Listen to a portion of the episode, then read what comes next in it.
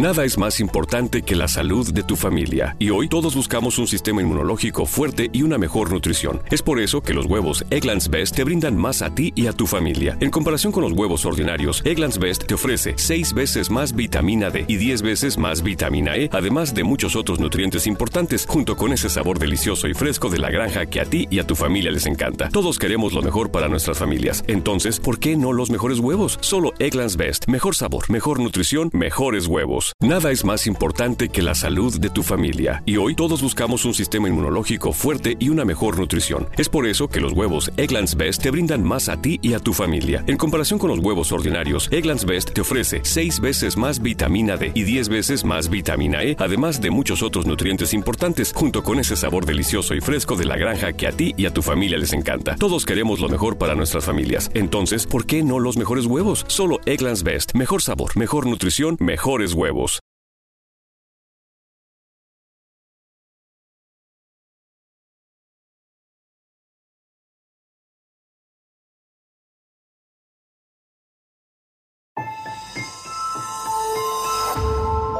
Durante años, se pensó que el Yeti vivía en los Himalayas. ¡Bienvenidos al Himalaya! Hoy, después de una extensiva investigación, sabemos que no es así. El Yeti está en México. Y este es su espacio. Yo, check this out.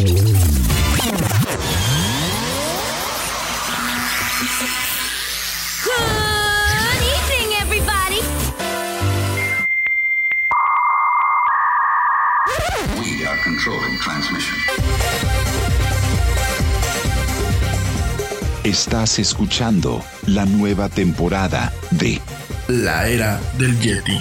Tecnología, actualidad, arte, música, entretenimiento, política y mucho más en este espacio. La era del Yeti.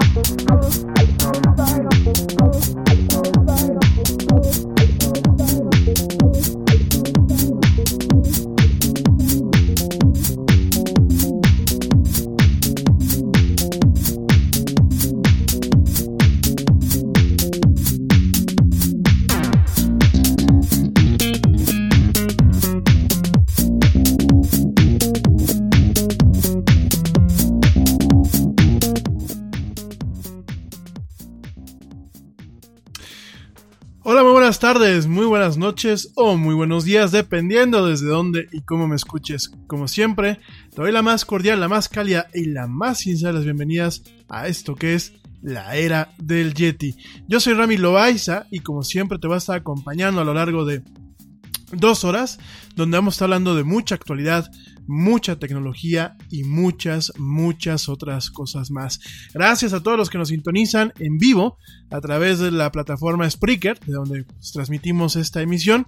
Y por supuesto también muchísimas gracias a toda la gente que nos sigue escuchando a través de las plataformas de streaming como Spotify, iTunes, eh, que TuneIn, iHeartRadio, Stitcher, por supuesto las tiendas de iTunes y de Google Play en el caso de los podcasts y también por supuesto en el caso de YouTube. Gracias gente, gracias por escucharme. Y bueno, vamos a estar platicando el día de hoy principalmente de los 15 años de Facebook, de los 15 buenos o malogrados 15 años de, Facebook, vamos a estar platicando este tema. También vamos a platicar de lo que es el, el, código eh, de fuente abierta o lo que es el, open source, código abierto y lo que son los patentes, eh, las patentes libres. Vamos a estar platicando el día de hoy de esos temas, hoy y mañana. ¿Por qué? Porque muchas veces tienen nociones eh, mal preconcebidas sobre lo que son estos esquemas de divulgación, de programación y de eh, licenciamiento de lo que es, pues en este caso, software, pero también lo que es en, otros casos temas de patentes, ¿no? Por ahí algunos de ustedes me han estado pidiendo que platique de Arduino, que platique de estos este, pequeñas computadoras como Raspberry Pi.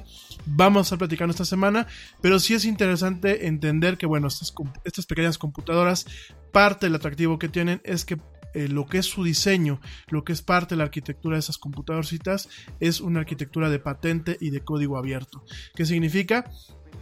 Cualquiera que pueda eh, realmente dibujar circuitos o que pueda hacer modificaciones, las puede hacer sí, siempre hay eh, con algunas condiciones, ¿no? Obviamente, eh, para poder mandar a cada quien a hacer su propia versión de Arduino, pues además de saber de, de, modificación de circuitos y eso, pues necesita tener alguien, una fab en este caso, un, taller o una pequeña fábrica que directamente pues pueda imprimir lo que son estas placas de circuitos eh, impresos y obviamente pues soldar y poner todo lo que son los chips y los componentes que integran ese tipo de computadoras. Entonces vamos a estar platicando estos temas el día de hoy. También vamos a platicar de, de algunas notas como...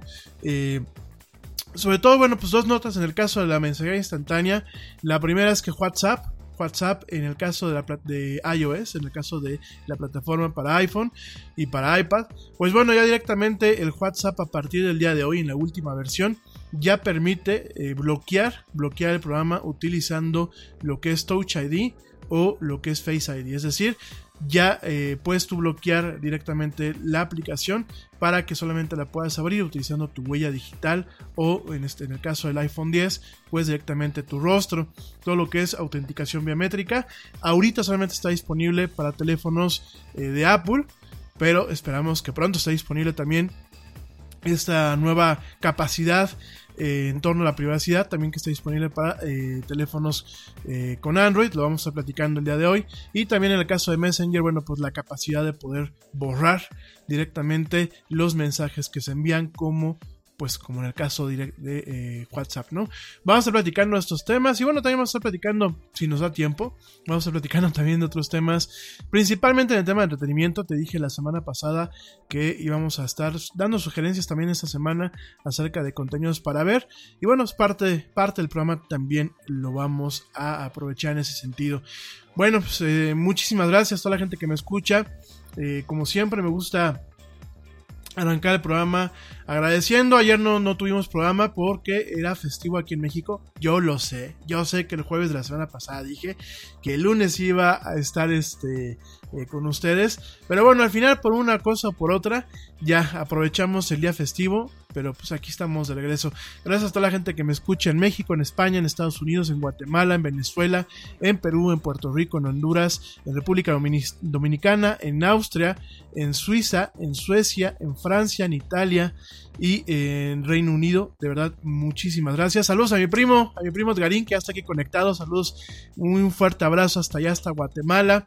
Saludos a Joe Shonesi, que me está escuchando también allá en Reino Unido. Saludos a Ale Dresler, que me escucha allá en Alemania. Saludos, bueno, pues allá en España, a mi gente, que luego no me dicen quiénes son, pero les mando un fuerte saludos. Aparece aquí una nueva ciudad, la ciudad de eh, Sátiva, allá en España. Bueno, les mando un saludo a Sátiva, a este, Palma de Mallorca, a Palma de Gran Canaria, a eh, Lanzarote, obviamente a Barcelona y obviamente a Madrid. También aquí Sevilla, eh, tengo también aquí Málaga. Bueno, pues de verdad mm, les agradezco muchísimo y saludos hasta allá. Oigan, pues antes de, empezar con lo bueno del, del, programa, fíjense que el fin de semana, pues el Yeti no hizo nada realmente así que dijeran salió, echó papaya y eso, así como para venir a platicar, pues no. Pero lo que sí se fue sentarme a ver tele, tal y como se los dije, ¿no? Me senté a ver tele. Eh, de hecho, no jugué más que estuve jugando ahí un ratito Grand Theft Auto. Pero realmente, prácticamente lo que hice el fin de semana, eh, además de algunas cosillas adicionales, pues fue ver tele, ¿no? Y entre ello te quiero platicar que estuve viendo eh, la segunda temporada de Psycho Pass, este anime que de verdad la primera temporada no me gustó mucho cómo se manejó ya tirando hacia el final de la, de la serie. La segunda temporada me gusta mucho, sobre todo al final me parece que habla mucho de las sociedades hoy en día. Eh, no te quiero echar a perder, te lo recomiendo que la veas. Gente que me escucha fuera de Estados Unidos y de Canadá y del mismo España, mi recomendación es, si pueden, cómprenla. Está disponible en Amazon. La temporada completa en, Blu-ray está en 15 dólares. Si no pueden, híjole, voy a dar un mal consejo. Si no pueden, piratíenla, pero después cómprenla. De verdad es una serie que vale mucho la pena porque más allá del tema sci-fi, creo que las reflexiones que hace sobre la sociedad con este ambiente utópico de una pues de una, bueno, realmente no es utópico, es distópico, es es una serie muy cyberpunk.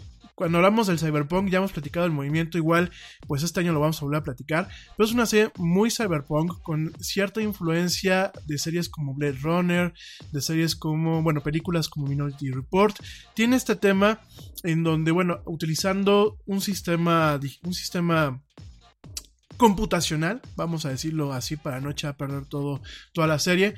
Un sistema computacional se puede medir, pues de alguna forma la psique, la psique de las personas, ¿no? Entonces, bajo este tema de cómo eh, un escáner, pues mide cómo está tu psique, te pueden decir que pues te pongas a, terapia, tal cual, te pueden decir que no eres apto para una serie de trabajos, o bien que tienes un coeficiente criminal en donde, bueno, pues directamente pasando un límite, te vuelves sujeto de... Eh, pues de, ejercicio de la justicia o bien pues directamente eh, sujeto de eliminación, tal cual.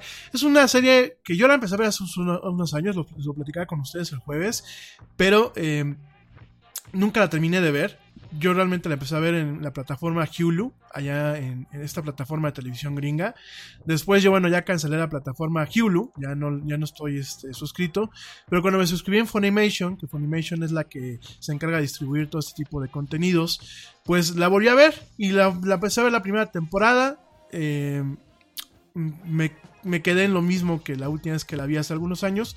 Empecé a ver la segunda temporada y la segunda temporada definitivamente muy interesante, muy, muy interesante el manejo de, esta distopia en donde, bueno, pues se tiene un sistema prácticamente perfecto que te dice si tú el día de mañana puedes ser un asesino y toma medidas eh, preventivas pero qué tan perfecto es el sistema, ¿no? Entonces, bueno, hay un tema también donde se evoca a sociólogos, donde se, evoca directamente a filósofos, a, filósofos a, psicólogos, ya saben que los japoneses, pues en ciertos animes les gusta meter mucho esta carga eh, un poco intelectual. Entonces, de verdad se las recomiendo. Terminé de ver la segunda temporada.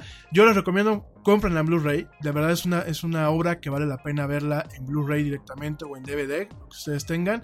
Si tienen, si me están escuchando en Estados Unidos o en Canadá, de verdad vale la pena. Está en Hulu y está en Funimation. Ya no está disponible en Crunchyroll. ¿Por qué ya no está disponible en Crunchyroll?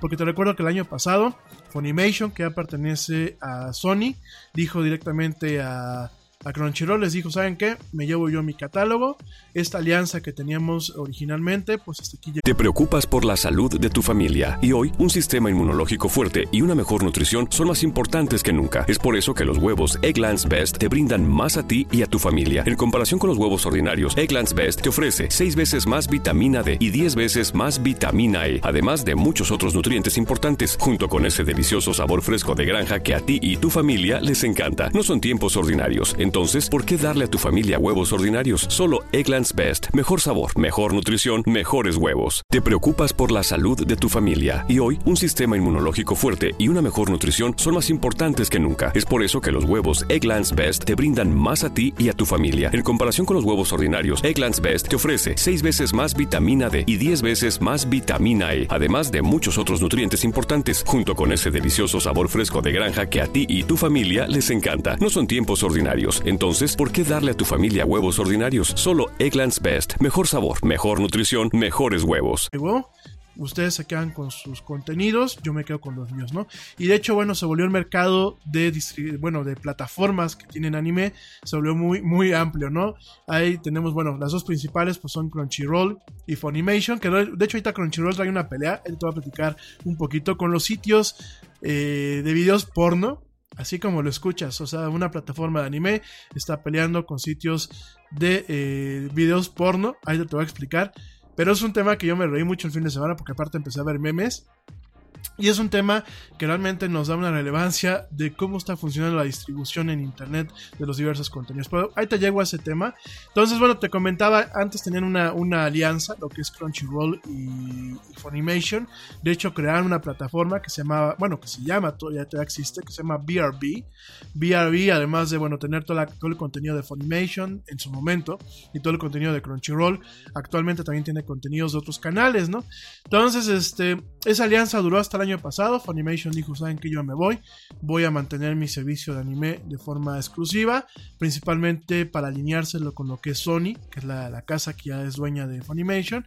Y bueno, ahora tenemos a Crunchyroll con un catálogo de anime que en ocasiones se empalma con el de con el de Funimation, pero también es un catálogo muy aparte. Tenemos a Funimation con su catálogo que desafortunadamente todavía no está disponible fuera de Estados Unidos y Canadá. Y bueno, tenemos eh, infinidad de plataformas como Hulu, como Voodoo, como, bueno, como lo dijimos hace unos programas, pues ya hay una tremenda variedad, ¿no? Entonces, si no tienen acceso a Hulu o no tienen acceso directamente a Funimation, compren los, el Blu-ray o compren los DVDs. De hecho, yo los vi aquí en México, para que la gente que me escucha aquí en México, los vi directamente también en la tienda de Mix Up. Creo que estaban en 250 pesos, 300 pesos. La verdad es una buena obra es creo que de lo, del anime es una de las eh, obras más relevantes en cuanto a lo que es esta tendencia sci-fi con este tema thriller psicológico y con este tema cyberpunk. Yo la recomiendo mucho y sobre todo la segunda temporada. Creo que el final es un final que deja mucho a pensar y hace una crítica realmente del comportamiento y las responsabilidades de las, de las eh, pues de las ciudadanías y de las sociedades modernas, ¿no? Entonces, muy recomendado. Otra serie que estoy viendo este fin de semana. De una vez digo un poquito el tema de entretenimiento para que arranquemos el martes relax. Y sobre todo porque luego dicen que no le doy espacio a este tema. Este, también me tocó ver este fin de semana directamente Dororo. ya te acuerdas que te platiqué el jueves de esta Dororo, que bueno, pues es una recomendación que me tocó ver en redes sociales. Es eh, realmente este anime nuevo, está basado en un manga. Yo no lo sabía, fíjense que el jueves que lo estaba diciendo, y me voy a poner a chambear más en, en, enriquecer los contenidos del Yeti y sobre todo cuando platico este tipo de cosas. Yo no lo sabía, pero el manga original pues es el papá del manga y el anime de Osamu Tezuka. Esta, este manga original lo hizo en 1960. Bueno, 1967 y 1968. De hecho, se publicó primero en, el Weekly Shonen Sunday, en este eh, semanario eh, de manga eh, del agosto 27 a julio 22 del 67 y el 68. Muy interesante lo que, lo que plantea Osamu Tezuka en esta serie. Actualmente, bueno, se está haciendo el anime nuevo por una producción de eh, Tezuka Productions, directamente pues la compañía que se quedó con los derechos de todo lo que es lo que hizo Osamu Tezuka y la casa de animación Mapa y a partir del 7 de enero, te lo platicaba yo el jueves pasado, se empezó a transmitir, o bueno, se empezó a distribuir a, través de Amazon Prime Video, ¿no? Yo la empecé a ver, van cuatro, bueno, van tres capítulos, creo que el cuarto se lanza esta semana. Muy interesante la serie. Eh, obviamente tenemos este tema eh, fantasioso, porque es una serie eh, fantasiosa, pero ubicada en el contexto histórico previo a lo que es la restauración Edo, todavía durante el tema del de, shogunato, todavía con el tema de los señores feudales.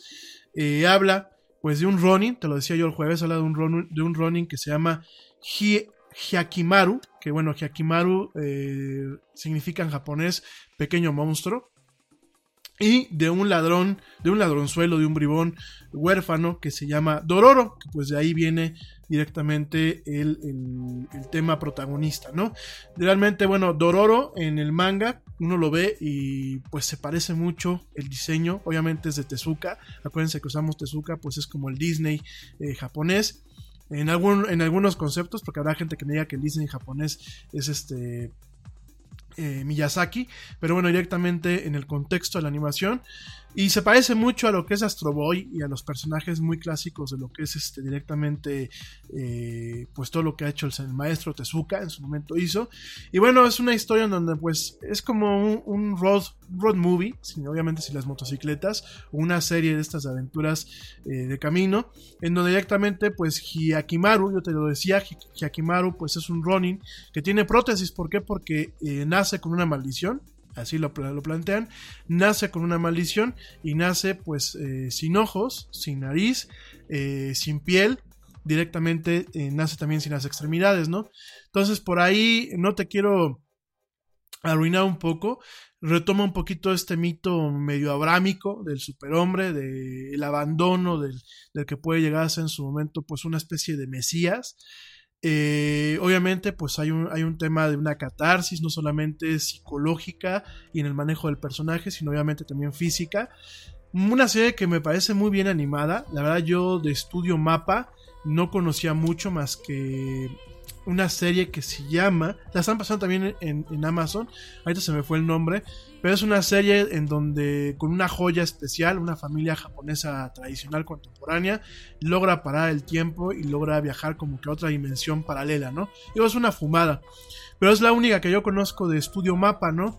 Y eh, pues esta, esta producción de Dororo, que te lo repito, está ahí directamente disponible en Amazon Prime Video me parece muy interesante el tratamiento visual, me parece muy interesante eh, la forma en la que está animada, la sutileza del trazo, el buen manejo y sobre todo la historia pinta muy interesante, ¿no? Entonces también se la recomiendo mucho.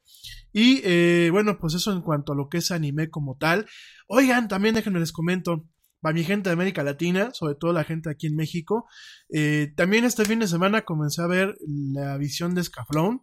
Es un anime viejito, es un anime clásico. De hecho, aquí en México lo llegaron a pasar en televisión azteca, lo llegaron a pasar en las tardes, en la barra esta de Caritele. Que si mal no me recuerdo, digo, ya estoy hablando de hace muchos ayeres, realmente este, este anime de la, eh, la visión de Scaflón, pues en Japón se transmitió directamente en lo que fue en el 96, empezó a transmitirse en abril del 96, si mi memoria no me falla, y aquí en, México, si mi memoria tampoco mal no me falla, creo que fue en el 97 98 en esta barra, ¿no? Scaflón de qué va, pues directamente es una fantasía con un toque eh, de Game of Thrones, un toque muy ligero, obviamente sin, las, sin la cuestión erótica y sin el tema esta de las conspiraciones. Obviamente tenemos esta parte del mecha, que es el mecha, pues directamente los, los muñecos, los robots. Entonces tenemos esta parte del mecha, bien o mal, pues está hecha eh, por lo que es este Sunset, que Sunset pues es la marca que eh, pues tiene, tiene Sunrise, que diga, no, no Sunset, Sunrise Studios, junto con Bandai, pues son las dueñas directamente de lo que es la propiedad de Gundam, esta serie de los robots tan famosa allá en Japón y a nivel mundial, ¿no? Entonces, de alguna forma, se los voy a poner en términos fáciles. Para la gente que conoce Gundam, de alguna forma es Gundam con fantasía, o sea, mucha fantasía, y con algunos toques de Candy Candy, para atraer también al, género femenino, ¿no? Es una producción que me acuerdo que la empecé a ver aquí en México, ya hace algunos años, nunca la vi completa ni la vi en orden.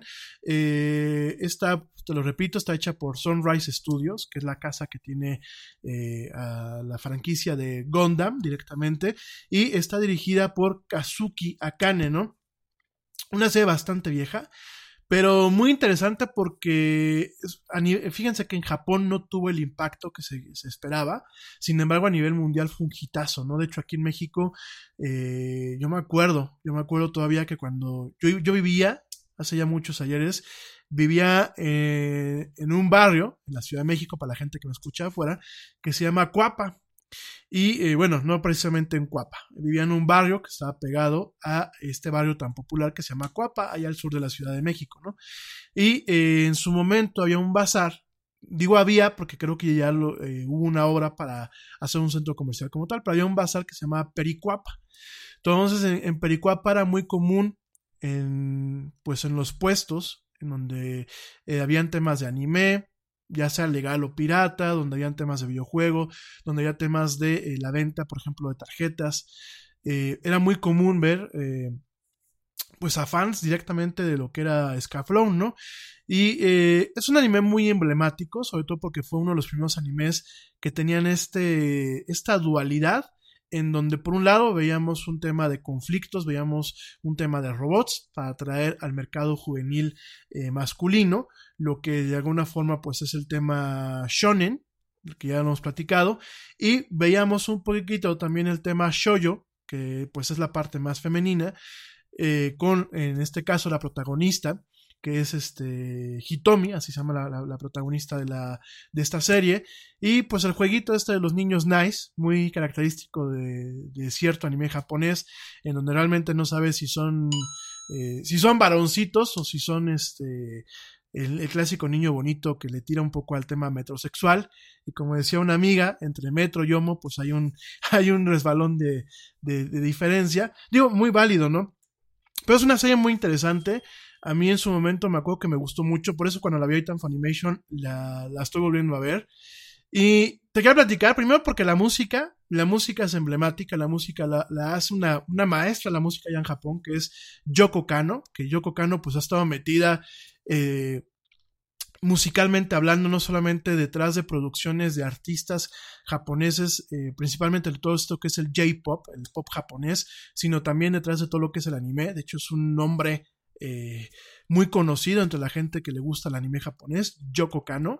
Eh, te recuerdo que Yoko Kano, bueno, pues este, musicalizó lo que es Macros, que Macros, para la gente que a lo mejor no lo ubica, Macros aquí en América, principalmente era Robotech, que creo que pues todos los chavos rucos sí llegamos a ubicar lo que es Robotech, ¿no? Aunque no lo hayamos visto, digo, yo sí me la chuté. Y eh, la música original de Macros estuvo detrás de ella eh, Yoko Kano, ¿no? También un anime que recomiendo mucho, que no llegó, nunca llegó aquí a México, pero por ejemplo mi gente en España sí lo ubica, es este Wolf Rain, Lluvia de Lobos, un anime muy padre, muy, muy rico, porque nos pinta el clásico mito de lo que son los hombres lobo, de lo que son los licántropos, pero le, mete un toque muy japonés, un, un, toque muy romántico y sobre todo la música de Yoko Kano para esta, esta producción de anime le da un toque muy especial a lo que es la obra, ¿no? Eh, esta mujer, Yoko Kano, es talentosísima que no Yoko Ono, la de, la de John Lennon, Yoko Kano, eh, muy, muy talentosísima. Y en este caso, eh, en el caso de la visión de Scaflón, que bueno, aquí en México le llamamos el secreto de Scaflón o sencillamente Scaflón, ¿no? Realmente el nombre correcto es eh, The Vision of, Scaflón, en, en, lo que es en inglés a nivel internacional. En japonés se llama Tenku no Scaflone, o Scaflón de los cielos, así se le conoce directamente en Japón. Y la música es parte medular de lo que es este anime, ¿no? Por eso es tan emblemático. Hay partes de anime, hay uno que se llama, una pieza que es, icónica, que se llama Duelo, Duelo de Fez, que es un tema, unos coros, este tipo, coros gregorianos, eh, con una profundidad musical. Obviamente es una, una, pieza que utilizan en ciertas escenas de, de, de batallas. Eh, Yoko Kano en ese sentido pues aboca mucho el tema celestial en, en los iconos de esta, de esta serie. Eh, ella comentaba, en algún momento me tocó ver una entrevista ya hace algunos ayeres, en donde decía que fue una de las series que más trabajo le ha costado musicalizar, porque mientras ella tenía ya la consignación de hacer la música para la serie, todavía no se definía exactamente cómo iba a ser la trama de la serie, ¿no? Ni exactamente los personajes. Aún así, pues es, una, es un tema muy emblemático, es una música muy emblemática. Eh, yo se la recomiendo, si tienen chance, véanla. Esta sí, la visión de Scaflón, he visto el, Blu-ray, lo he visto también en Mix Up. Creo que es de los que luego los tienen ahí en oferta, que no sale. Muy recomendada, es una serie que realmente eh, pues yo creo que es para ver inclusive con los chavorrucos, ¿no? Si a alguien le gusta Game of Thrones, muy probablemente le puede gustar esta serie, ¿no? Obviamente no tenemos este nivel de eh, erotismo ni de violencia que se tiene en Game of Thrones, pero definitivamente se tiene este tema fantástico, se tiene este tema dual, este tema que pues lo mismo lo puede ver una muchacha, sobre todo a las muchachas que les encanta ir el tema crepúsculo y estos temas así de triángulos amorosos, es una serie que se presta, es un personaje que no es el clásico personaje curvilíneo eh, proto, prototipizado de lo que es el, el tema japonés, de hecho es un personaje en donde su fortaleza espiritual y lo que es la fortaleza mental es la que la destaca a, la persona, a la protagonista Hitomi. Realmente es una, una muchacha que pues eh, no tiene mucho atractivo físico. Y los personajes no son, aunque son los niños bonitos, no son tan uni, unidimensionales a lo mejor como un Goku, ¿no? Digo, yo lo digo, yo soy fan de Dragon Ball, pero hay que reconocer que eh, una serie como Dragon Ball tiene personajes muy unidimensionales, ¿no? En este caso, bueno, hay, un, hay una construcción adecuada de los personajes y la verdad la recomiendo, echen un ojo. Y lo comenté aquí, digo, primero porque la empecé a ver y segundo porque me, ya la estoy viendo, o sea, tal y como la, se transmitió en Japón, así la está pasando Funimation, la versión on-cut que le llaman. Y me doy cuenta que de lo que yo me acuerdo y las veces que la llegué a ver en YouTube, eh, algunos capítulos hay perdidos en español, de lo que era la transmisión de TV Azteca a como es realmente original, hubo censura, ¿eh? Y a mí me da mucha risa porque eh, yo ya no me imagino, o sea, no, no me logro acordar, digo, de nuestro México en los años 90, con este tema de la censura, o sea, a lo mejor es una tontería y probablemente a lo mejor ya, ya me estoy haciendo ruco, pero este, no me logro acordar el tema de la censura. Sin embargo, me da risa, eh, y una risa pues respetuosa, de cómo hasta el ending, hasta la parte de los, de los créditos estaba censurada, ¿no? Eh, yo me acuerdo que aquí el ending era totalmente diferente, los créditos eran con otro tipo de escenas. Aquí el, el ending original pues sale el perfil de, una, de la protagonista semidesnuda, ni siquiera se le ve el frente ni nada, sale en una sola vez, sale obviamente uno de los muchachos bonitos ahí, este, en pose toda atlética, sale besuqueándose la muchacha con dos o tres muchachos, pero uno dice, güey, pues ya no tiene por qué uno asustarse, ¿no? Pero como en aquel entonces, pues sí, eh, nuestra cultura era reactiva a ese tipo de cosas, ¿no? Te preocupas por la salud de tu familia y hoy un sistema inmunológico fuerte y una mejor nutrición son más importantes que nunca. Es por eso que los huevos Egglands Best te brindan más a ti y a tu familia. En comparación con los huevos ordinarios, Egglands Best te ofrece 6 veces más vitamina D y 10 veces más vitamina E, además de muchos otros nutrientes importantes, junto con ese delicioso sabor fresco de granja que a ti y tu familia les encanta. No son tiempos ordinarios, entonces, ¿por qué darle a tu familia huevos ordinarios? Solo Egglands Best Mejor sabor, mejor nutrición, mejores huevos. Te preocupas por la salud de tu familia y hoy un sistema inmunológico fuerte y una mejor nutrición son más importantes que nunca. Es por eso que los huevos Egglands Best te brindan más a ti y a tu familia. En comparación con los huevos ordinarios, Egglands Best te ofrece 6 veces más vitamina D y 10 veces más vitamina E, además de muchos otros nutrientes importantes, junto con ese delicioso sabor fresco de granja que a ti y tu familia les encanta. No son tiempos ordinarios, entonces, ¿por qué darle a tu familia huevos ordinarios? Solo Egglands Best. Mejor sabor, mejor nutrición, mejores huevos.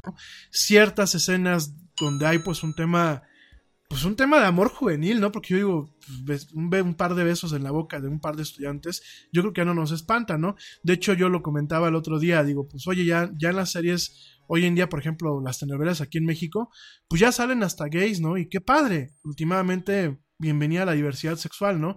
Pero cómo ha habido un cambio realmente en poco tiempo en esta mentalidad y cómo realmente no, a lo mejor no nos dábamos cuenta, ¿no? Porque no teníamos pues ni el advenimiento al internet ni ese tipo de cuestiones, pero cómo no nos dábamos cuenta que realmente vivíamos pues con una bendita en los ojos, ¿no? Y, y, con una sociedad pues que, digo, no es que nos hemos curado de espantos y no es que ya seamos este epítome de la libertad este del pensamiento ni de la libertad ideológica, pero sí como que un poquito el tema de cómo en los años 90 todavía México vivíamos un poco con ese con ese tema, ¿no? Con ese, con esa venda en los ojos y con esos temas de una, en mi muy humilde opinión, una moral mal entendida y una, y una, y una vida en general mal entendida, ¿no? Digo, yo sé que no nos hemos quitado todo ese estigma, yo sé que muchos países de América Latina no lo hemos logrado todavía, pero sí es un contraste, ¿no? Entonces te recomiendo que le eches un ojo. Y hablando de R.R. Martin, antes de irme un corte, fíjense que eh, Netflix, en Netflix están pasando eh, una serie que se llama Night Flyers, que es el creador del The Game of Thrones, de este George R.R. R. Martin, ¿no? Entonces Night Flyers, pues de alguna forma maneja este, este tema eh, de profundidad de los personajes. Yo, yo, vi el primer capítulo de Night Flyers, lo vi eh, justamente antier. Y es una serie muy interesante, a pesar de que es serie de ciencia ficción. Yo sé que a lo mejor a la gente le gusta un poco más el tema de la fantasía. Pero Night Flyers retoma pues, ciertos eh, cismas y ciertos arquetipos de los personajes de, de George R.R. R. Martin. Y bueno, directamente pues esta serie eh, de alguna forma trata de lo que sería un primer contacto, ¿no? un primer contacto entre la humanidad y una serie, eh, una civilización bueno, aparentemente es una civilización alienígena, ¿no? Muy interesante, es, es, es un, un, poco más allá de la ciencia ficción, es un poco el manejo de un thriller psicológico. Habrá que verlo completo, te digo, yo nada más vi el primer capítulo, a mí me gustó, me gustó mucho la producción. Es una serie que están pasando en Netflix y lo están pasando también eh, directamente en el canal Sci-Fi allá en Estados Unidos. Y bueno, parece ser que es muy prometedora, sobre todo, bueno, pues hay que recordar que ya ya este año se acaba Game of Thrones, ya es la última temporada, y yo supongo que los fans de George R. R. Martin pues estarán esperando algo, algo interesante que ver, ¿no? Entonces, bueno, pues nada más se las recomiendo, echen un ojo. En Amazon Prime, por supuesto que les recomiendo eh, Grand Tour. Eh, de verdad, este. Yo me, me eh, como dicen en España, me descojono de la risa de ver a, lo que son estos tres conductores, los exconductores, exconductores de eh, Top Gear. Que bueno, de, alguna forma te lo repito, ¿no? Como lo he dicho varias veces en este programa, eh, Grand Tour es la versión americana. Bueno, es la versión eh, británica de Top Gear obviamente, porque pues son los, los tres que están ahí, son este, los, los conductores, digámoslo así, originales. Eh, pero obviamente con un fondo con un presupuesto que de- definitivamente no se compara al de eh, lo que es la BBC. Digo, la BBC, la verdad hay que reconocérselo, ¿no? Hizo maravillas, hizo maravillas con Top Gear. Es una de las producciones más caras que ha hecho la BBC de Londres. Pero eh, definitivamente sí se nota, pues que no es lo mismo que la BBC, que tiene un presupuesto recortado, a un gigante como Amazon, que de alguna forma pues es una de sus cartas más eh, significativas, pues obviamente sí se nota directamente el cambio, el cambio en el tema de la producción. Es una producción en 4K. De hecho, aquellos que tengan televisión eh, ultra, ultra alt- alta definición UHD, pues definitivamente van a hacer este, van a poder ver este toque cinematográfico que en su momento pues caracterizó a Top Gear. Lo, vamos, lo, pueden ver directamente en Grand Tour. Y sobre todo, bueno, pues este tema en donde estos tres bufones, realmente son tres bufones, pues se burlan de todo mientras comparten su pasión por los automóviles. De verdad se los recomiendo, la tercera temporada está increíble, yo me río muchísimo también y me gusta mucho la manera en que eh, manejan cinematográficamente hablando lo que es directamente la, eh, la, la, la producción, la producción audiovisual. Entonces se las recomiendo mu- muchísimo, de verdad. En el caso de Netflix, bueno, pues ya les recomendé esta, esta serie de... eh, ¿Cómo se llama? Pues este George R.R. Martin. La verdad vale mucho la pena. Este año, pues yo, yo creo que estamos esperando también el regreso de Westworld, yo te lo platicaba, en HBO. Eh, yo creo que Westworld se quedará en su momento como la serie eh, que de alguna forma reemplaza Game of Thrones. Digo, lo reemplazará más que nada por eh, esfuerzos de marketing, por costo de producción y sobre todo por el tipo de reflector que puede utilizar, ¿no? Temáticamente hablando, pues son dos cosas muy diferentes, ¿no? Y eh, por ahí el otro día me decía eh, alguien, me decían, oye, ¿y por qué no comentas cuáles son eh, pues las películas más pirateadas de la semana? Yo no sé por qué me, me lo sugieren, pero bueno, te lo comento esto en base al sitio Torrent Freak, aprovechando antes de que se me olvide y, lo, se me, me lo, me lo como en la agenda. El sitio Torrent Freak publica cada semana lo que es directamente las películas más descargadas o más pirateadas de esa semana. Y bueno, la semana pasada, porque bueno, pues esta semana apenas va empezando, la semana pasada las 10 películas más pirateadas, tenemos en primer lugar Bohemian Rhapsody, que sigue siendo pirateadísima. En segundo lugar, sigue siendo este, Grinch. Fíjense nada más una película que ya fue, pues la siguen pirateando, ¿no? Y sobre todo una, una película que es más que nada de, temporada, ¿no? Sin embargo, bueno, pues la siguen, la siguen descargando. La tercera película es Mortal Engines, que no la fui a ver al cine. Voy a ver si, si ahora que haya chance que la, pongan en alguna plataforma de streaming, este, la veo. La cuarta, después de haber estado en el segundo lugar, la cuarta es A Star is Born, esta película de esta, una estrella que nació, donde sale Lady Gaga. La quinta, Aquaman. La sexta, Hunter Killer. La séptima, Bumblebee, esta de los Transformers. Fíjense que yo soy fan de los Transformers, pero definitivamente las películas, las últimas películas de Michael Bay, como que me han dado comezón y no las he visto, ¿eh? Y miren que yo soy no fan, lo que le sigue de ser fan, ¿no? Este, de hecho, una temporada de mi vida le, le estoy invirtiendo a, a rehacer mi colección de Transformers. Y ahorita porque la cartera está medio deprimidona, pero apenas tenga chance, voy a seguir aumentando la colección de los Transformers, ¿no? Pero realmente las últimas películas de Michael Bay, como que no sé, como que me generan una comezón muy especial y no las he visto, ¿no? Y la de Bumblebee, fíjense que por primera vez no, no me animo a ir a ver al cine, ¿no? Aparte, yo creo que los, de los personajes más sosos de, de los Transformers de Michael Bay, definitivamente es Bumblebee, ¿no? Uno que ni es mimo, ni es líder, no sé, un personaje muy, a mi muy humilde parecer, un personaje un tanto aburrido. Yo no sé por qué lo utilizaron, ¿no? Digo, en los Transformers originales hay que recordar que Bumblebee era un personaje muy emblemático. No tanto por la participación que él tenía, porque pues Bumblebee no era no era un personaje que digamos... ¡Wow! No era un gran personaje, no tenía superpoderes, no tenía...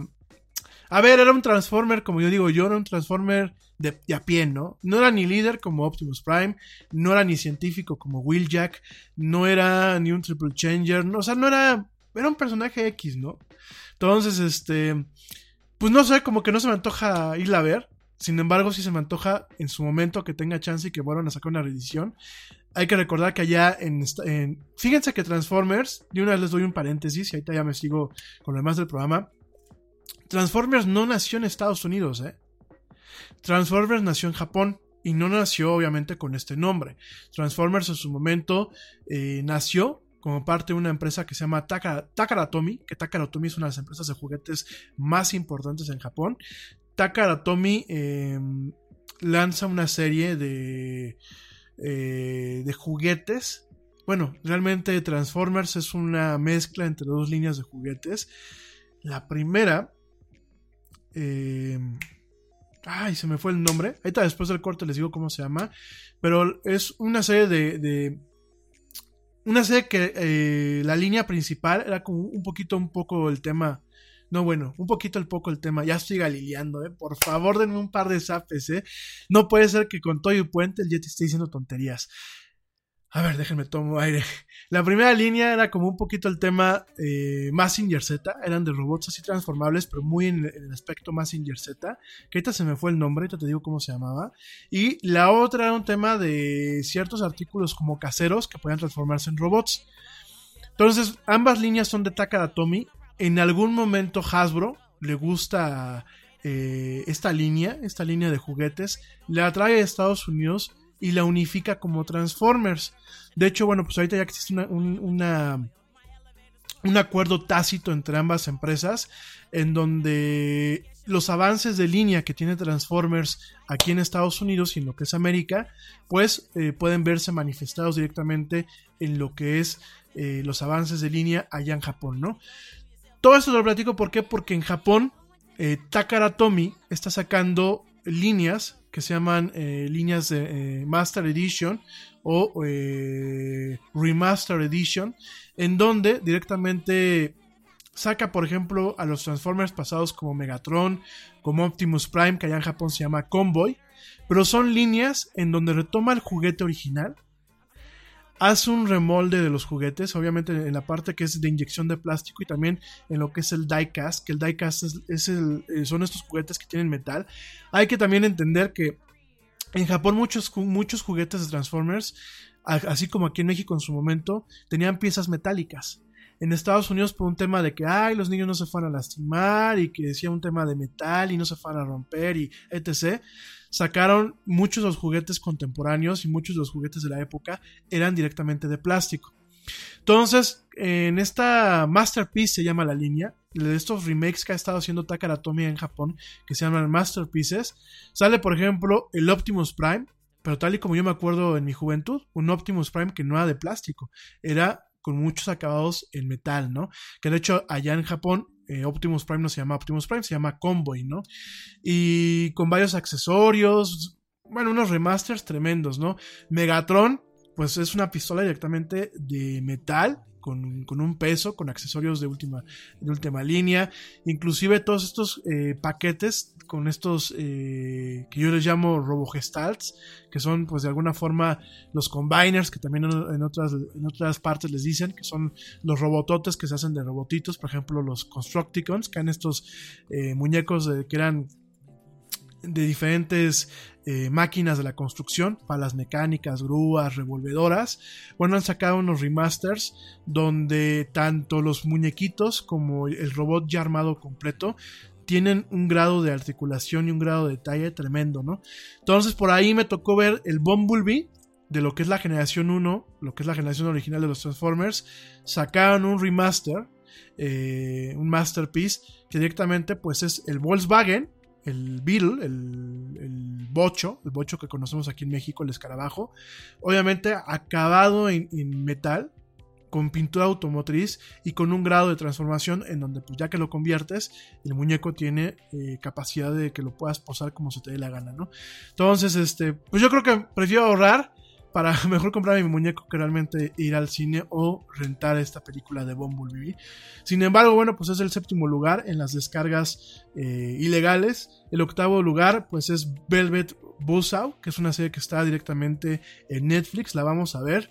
La noveno lugar es Venom, este personaje tan emblemático de Spider-Man. Y la el décimo lugar, pues directamente se llama Widows, que es esta película que es un poquito como plan Ocean's Eleven, pero directamente con, eh, con un tema femenino, ¿no?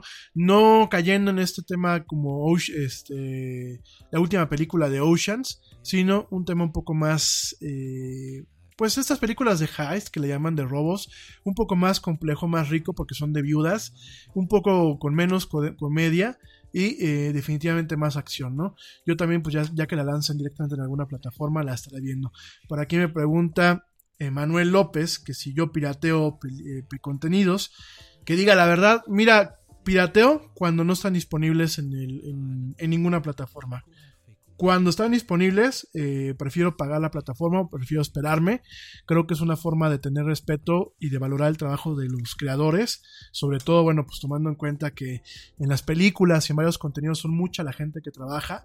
Y creo que uno tiene que, pues de alguna forma, pagar por la chamba que ellos hacen, ¿no?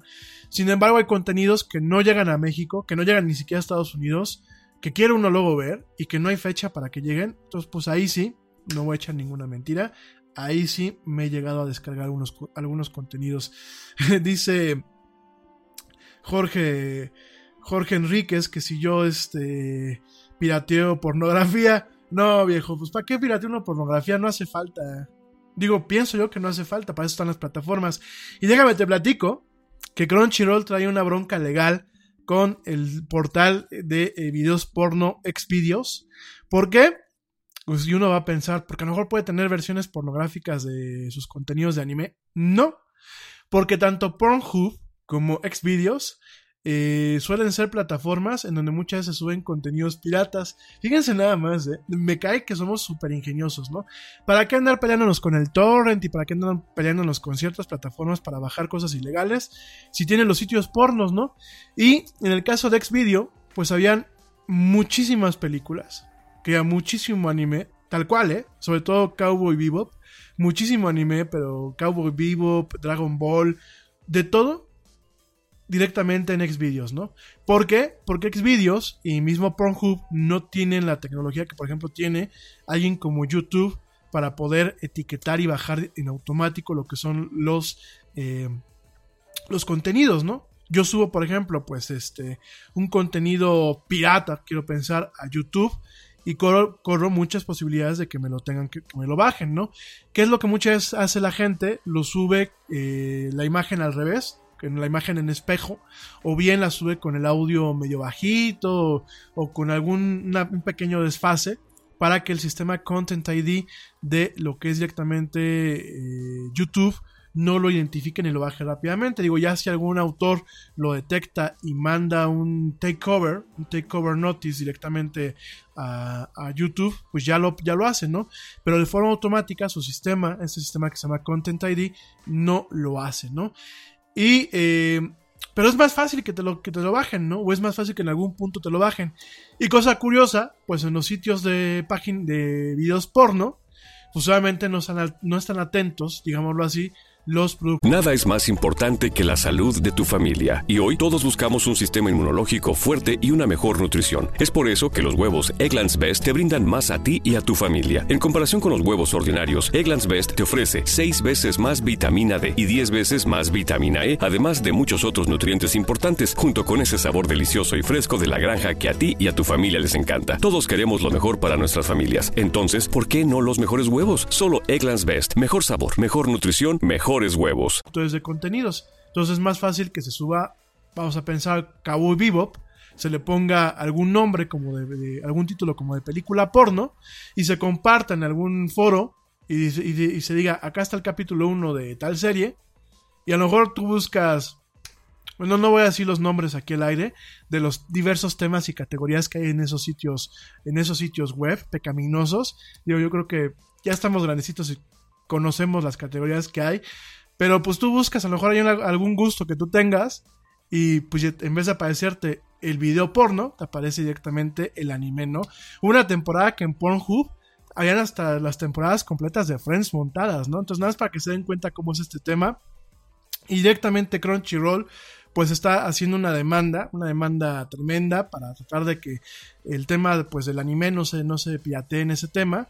Sobre todo eh, en esa parte que digan ese tema. Eh, el, tema del anime no se piratee en, esos portales, sobre todo por la presión que los dueños de los contenidos del copyright hacen pues en plataformas como Funimation y como Crunchyroll, pues obviamente con esta presión que hay, con este tema de que no te quieran quitar las licencias o no te quieran aumentar el costo de las licencias, pues actualmente Crunchyroll está buscando que si no se clausuren los sitios web, porque como ya alguien lo dijo, no es la intención, sí que se regule pues en estos, en estos portales de, de, videos porno se regule el tema del copyright y se evite que pues de pronto nos encontremos a Naruto o nos encontremos a Transformers o cualquier cosa pues directamente en estos sitios, ¿no? Sobre todo lo que puede causar confusión, ¿no? Imagínate que tú buscas Transformers en, en, en, un, en una página como Pornhub, oye, en vez de que te aparezca Optimus Prime, te aparezca este Opinus este, Prime, ¿no? Entonces, este, como dice, como dicen por ahí, pues un transformable con palanca al piso, ¿no? Entonces, pues sí está cañón, ¿no? Entonces, nada más para que lo, tengas, lo tomes en cuenta. Y bueno, ya te recomendé algunos contenidos y te dije cuáles son las películas más populares eh, descargadas de forma ilegal de la semana pasada. Voy a estar diciéndolo cada lunes, pues las películas más populares, sobre todo para presionar nosotros de que las tengamos en las plataformas de, este, de streaming o de que sepamos que cuando se lanzan en las plataformas de streaming, pues directamente cuáles son las más populares. Este, bueno, oigan, pues me voy rapidísimo a un corte, no me tardo nada. Regresando vamos a platicar rápidamente de la estrategia de Xbox Live de Microsoft va a llegar a nuevas plataformas, vamos a platicar de los 15 años de Facebook y vamos a empezar a hablar de código abierto y patentes libres. Eso y más regresando del el corte. No me tardo nada, te recuerdo nuestras redes sociales, facebook.com, diagonal, la era del Yeti, Twitter, arroba el Yeti oficial, Instagram, arroba la era del Yeti para que directamente te pongas en contacto con nosotros. También te recuerdo que tenemos esta plataforma Discord en donde tenemos directamente un servidor para nosotros. Conéctate, vamos a hacer comunidad fuera de Facebook para poder platicar de los temas que más nos interesan. No me tardo nada, estamos en este martes, martes eh, 5 de febrero del 2019 en esto que es la era del Yeti. No te, no te desconectes y no lo apagues. Got to do more than we've done before, cause we are, we are speaking for freedom today. Yes, Independence Day. Yo, check this out. Este corte también es moderno. No te vayas.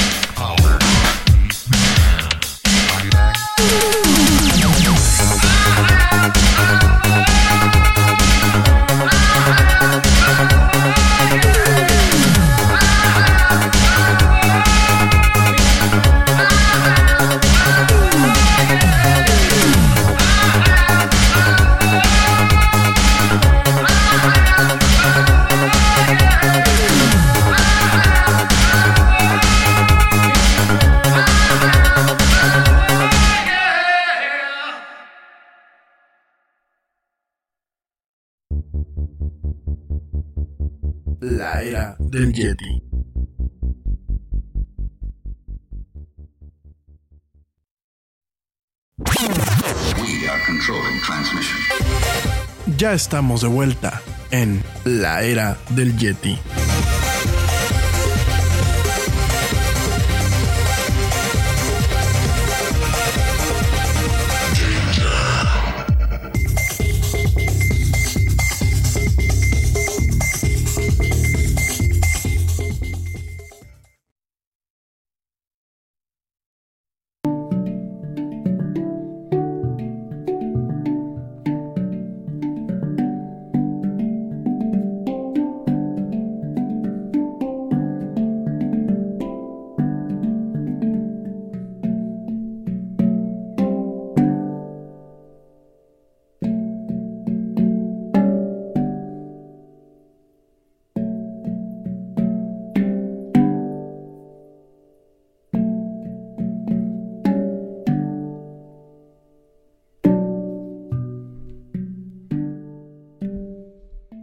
Ya estamos de vuelta en esto que es la era del Yeti. Mil gracias a toda la gente que me sigue escuchando. Saludos pues a la gente que me escucha allá en Estados Unidos en los centros comunitarios creados por la iniciativa para la divulgación de la cultura latinoamericana allá en los Estados Unidos con sede en Houston, Texas, Nueva York, Nueva York y Atlanta, Georgia.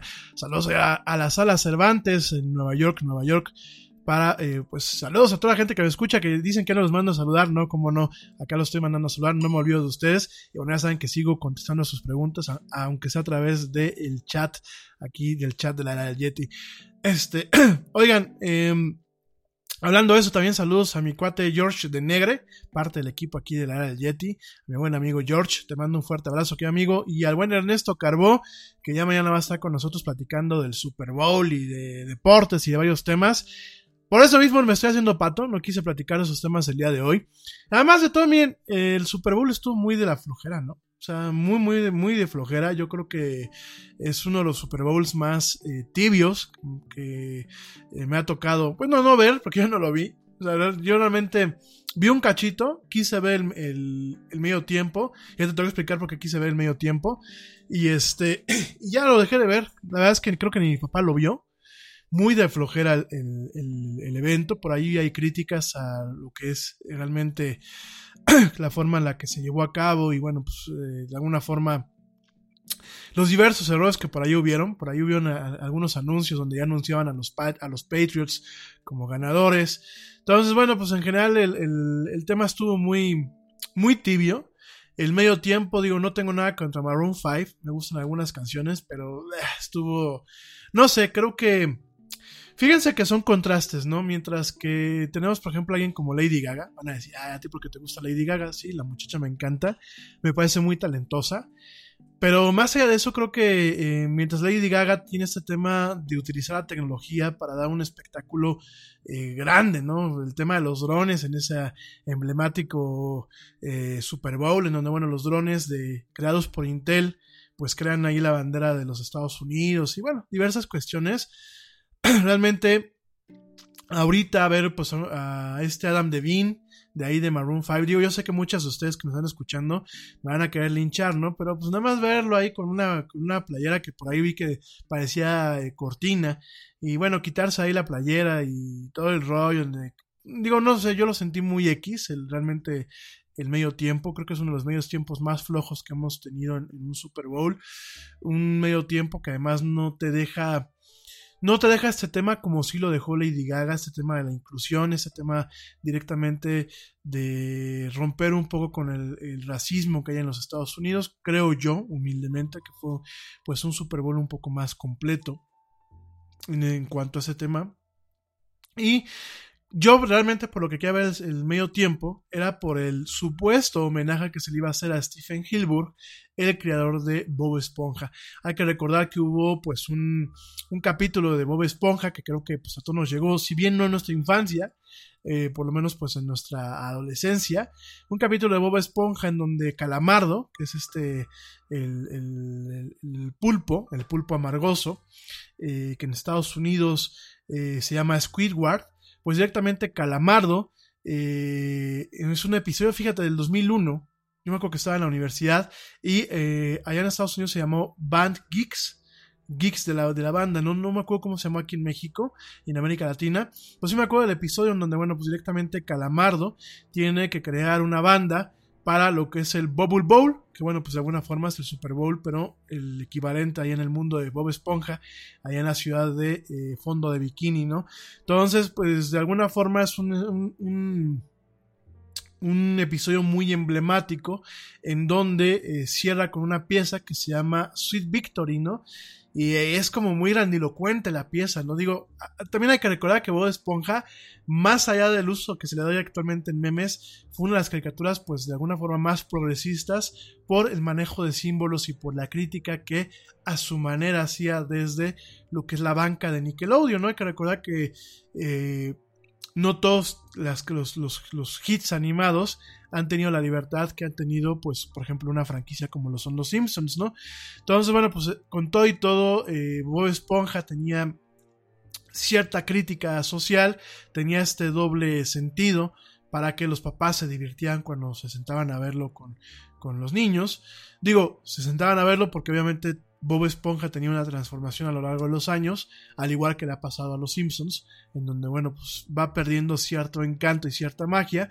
También hay que recordar que, bueno, pues el creador de, Bob Esponja, Stephen Hillenburg, en su momento eh, lo dejó, lo dejó de, eh, supervisar y de, y de, llevar a cabo. Y eh, pues los fans de la serie, eh, durante mucho tiempo buscaron que eh, un performance de Sweet Victory se hiciera en el Super Bowl, ¿no?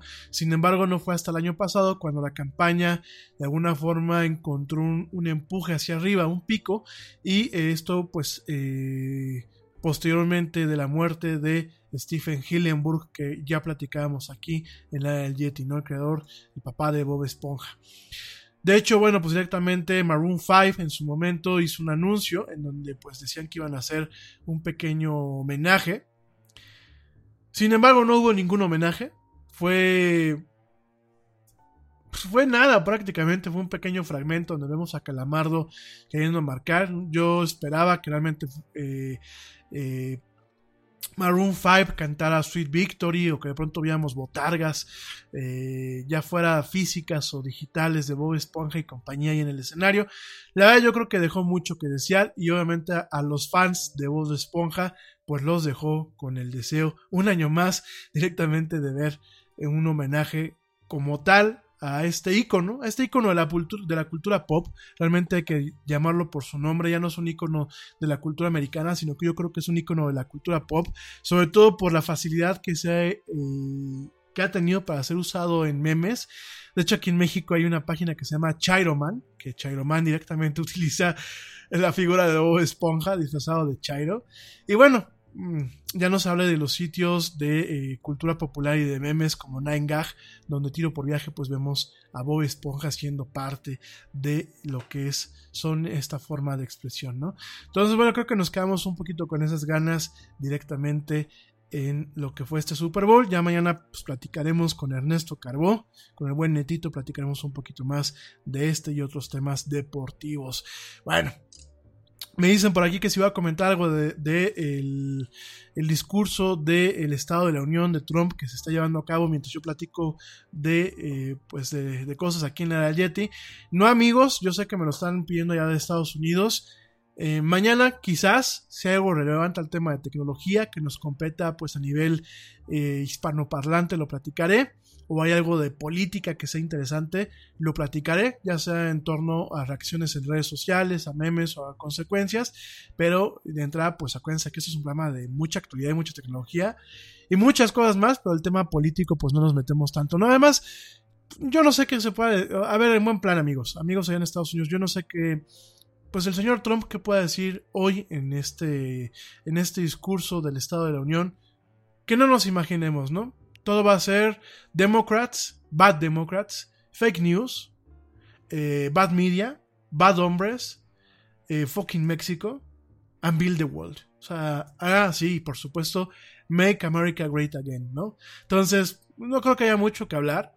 Creo que las palomitas de maíz. Nada es más importante que la salud de tu familia. Y hoy todos buscamos un sistema inmunológico fuerte y una mejor nutrición. Es por eso que los huevos Egglands Best te brindan más a ti y a tu familia. En comparación con los huevos ordinarios, Egglands Best te ofrece 6 veces más vitamina D y 10 veces más vitamina E, además de muchos otros nutrientes importantes, junto con ese sabor delicioso y fresco de la granja que a ti y a tu familia les encanta. Todos queremos lo mejor para nuestras familias. Entonces, ¿por qué no los mejores huevos? Solo Egglands Best. Mejor sabor, mejor nutrición nutrición, mejores huevos. Te preocupas por la salud de tu familia y hoy un sistema inmunológico fuerte y una mejor nutrición son más importantes que nunca. Es por eso que los huevos Egglands Best te brindan más a ti y a tu familia. En comparación con los huevos ordinarios, Egglands Best te ofrece 6 veces más vitamina D y 10 veces más vitamina E, además de muchos otros nutrientes importantes, junto con ese delicioso sabor fresco de granja que a ti y tu familia les encanta. No son tiempos ordinarios, entonces, ¿por qué darle a tu familia huevos ordinarios? Solo Egglands Best. Mejor sabor, mejor nutrición, mejores huevos. Y el show ya lo vimos desde temprano hoy, viendo los tweets del señor Trump y los tweets de los demócratas, sobre todo pues eh, en el papel de la señora Pelosi, que diga la señora Pelosi, este, sí, ¿no? Sí fue la señora Pelosi la que le contestó al señor Trump, este, sí, ¿no? Este, la señora Pelosi y el señor Chuck, este, Ay, se me fue el nombre. Vi algo allí en el New York Times, te les comento rápido. Pero creo que, creo que el show es principalmente en esos términos, ¿no? Quizás para mis amigos que me escuchan en, en Venezuela, habrá que escuchar qué es lo que dice, qué es lo que está diciendo en torno a, la situación en ese país. Eh, por supuesto, creo que todo este rollito que estoy ahorita de ya que le fin, ponerle fin a la dictadura, pues obedece más a un tema político del señor Trump más a un tema de ganarse a los latinos para que voten el año que viene por él, que realmente una cuestión genuina, ¿no? Yo creo que los gobiernos americanos han dejado crecer muchísimo ese tema allá en Venezuela, pero bueno, habrá que ver. De entrada no tengo ningún, ningún plan para platicarlo esta semana, pero eh, si hay algo importante o algo que eh, realmente amerite, pues ya lo estaremos platicando mañana o el jueves en esta emisión, ¿no? De lo que sí te puedo platicar, cosas que están pasando en Estados Unidos, pues es este cierre, este cierre que va a tener temporal el MoMA, el Museo eh, de Arte Moderno allá directamente en Nueva York. Va a cerrar, va a cerrar para un tema de eh, reconstrucción. Bueno, lo van a expandir, lo van a hacer más grande. Va a haber un tema netamente digital, Van, van, a abrir algunas cuestiones nuevas. Se piensa que, bueno, que en el 2022, pues directamente tenga tres pisos, directamente con un, un, un, una proyección más hacia el arte experimental, más hacia el tema de las instalaciones, que, bueno, pues a lo que se viene manejando, ¿no? Entonces, habrá que ver eh, cómo evoluciona este, esta... Pues esto que es directamente el MoMA, eh, Habrá que ver pues directamente qué cosas nuevas vamos a ver, qué uso del espacio se le va a dar. Yo creo que eh, todo será para bien. De hecho, bueno, pues en el MoMA han estado de todo un poco. Ha estado inclusive en su momento algunas obras de Remedios Varo. Esta mujer que, bueno, nació en España, sin embargo, pues es este, mexicana, mexicana por naturalización. También pues, tenemos obras de Gervé Telemac, eh, en su momento creo que también estuvo eh, algunas obras de Dalí. Eh, bueno, ha estado de todo realmente allí en el, ¿cómo se llama? En el MoMA, ¿no? Le ha hecho un poquito la, competencia a lo que es este la Galería Tate allá en Londres. Creo que pues el quien está mejor facultado para hablar de esos temas es Manu. A ver si, si podemos grabar, aunque es un segmento o el fin de semana. Si él no puede estar en vivo, bueno, pues ya estamos grabando un segmento. Pero bueno, sí es importante pues ver este rediseño, este nuevo, nueva expansión, nueva forma en la que se va a manejar directamente el MoMA allá en los Estados Unidos, allá en Nueva York, ¿no? Habrá que ver cómo se ponen las cosas, ¿no? No va a ser un cierre total, eh, hasta donde yo leí, va a ser un cierre parcial eh, para abrir nuevas salas, para reacondicionar el espacio. Y bueno, yo creo que eh, de, los museos de arte contemporáneo, pues es, o de arte moderno, es uno de los más emblemáticos, ¿no? Ya no se diga el que tenemos aquí en México, allá en, en Campos Elíseos, en Polanco, allá en la Ciudad de México, creo que es uno de los museos más interesantes, el Museo de Arte Contemporáneo. Y creo que cualquier turista que venga a México realmente amerita darse una vuelta. Tenemos muy buenos contenidos, muy buenas exposiciones. Ha estado eh, Klein, ha estado Alexander Calder, ha estado inclusive algunas obras de Dalí, ha estado eh, Miró. Bueno, realmente un museo muy vasto, ¿no? Eh, y tengo que reconocerlo, es un museo que durante mucho tiempo ha sido mantenido por lo que es la Fundación Cultural Televisa. Digo, ya saben que yo le tiro a Televisa en muchas cosas. Tenemos ahí una, una relación plena de odio con esa televisora. Pero tengo que reconocer lo bueno, y parte de lo bueno, pues es este esfuerzo que ha tenido ya desde hace muchos años, que es el Museo de Arte Contemporáneo allá en la Ciudad de México, aquí en México. Bueno, oigan, pues este. para hablar un poco más de cuestiones de tecnología, ya me les platico de algunas series nuevas que van a llegar, por ejemplo, La Dimensión Desconocida, que este año hacen un remake. Obviamente ya platicaremos del el teaser de eh, Avengers Endgame, esta última instancia de lo que es el viejo universo cinemático de Marvel. Eh, que pues esta de Avengers, la última de Avengers, eh, se pasará ahora en abril. Ya estamos platicando también de los comerciales del Super Bowl el jueves. Eh, hay algunos comerciales interesantes, sobre todo desde el punto de vista de publicidad y neuromarketing. Ya lo platicaremos. Y eh, directamente también platicaremos de algunos, eh, de algunos contenidos nuevos y algunas cuestiones también de videojuegos y de, bueno, ya saben que de todo un poco, ¿no? Y en el tema de los videojuegos, déjame te platico rápidamente que el día de hoy eh, Microsoft anuncia, anuncia una iniciativa que se llama Xbox Live Anywhere, en donde pues directamente eh, a través de sus herramientas de desarrollo y de sus eh, lo que es la plataforma como tal, Microsoft se prepara para llevar lo que es la plataforma Xbox Live directamente a lo que es iOS, lo que es directamente iPhone y iPad, Android y la Nintendo Switch, ¿no?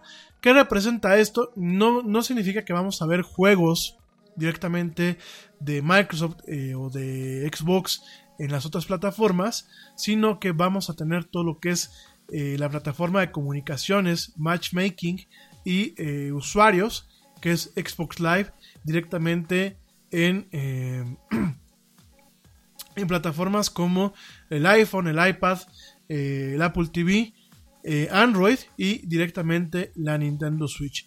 Esto, bueno, pues eh, no hay un anuncio directamente el día de hoy, sin embargo nos tocaron a varios medios, nos tocó ver eh, algunas slides y algunas, pues algunos documentos en torno a un kit de desarrollo, lo que le llamamos un SDK, un Software Development Kit, en donde le va a permitir a desarrolladores de videojuegos integrar Xbox Live directamente en cualquiera de sus títulos que corran en PC, en Xbox, en, iPhone o iPad, en Android y en la Nintendo Switch, ¿no?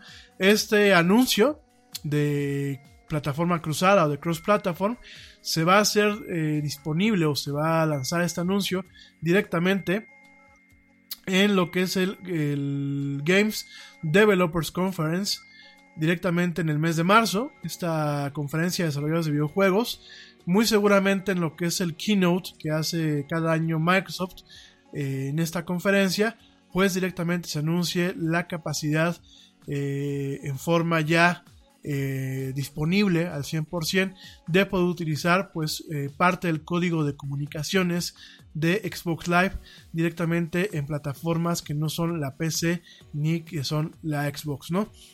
Esto pues, yo creo que lo vamos a ver directamente a partir de marzo 18.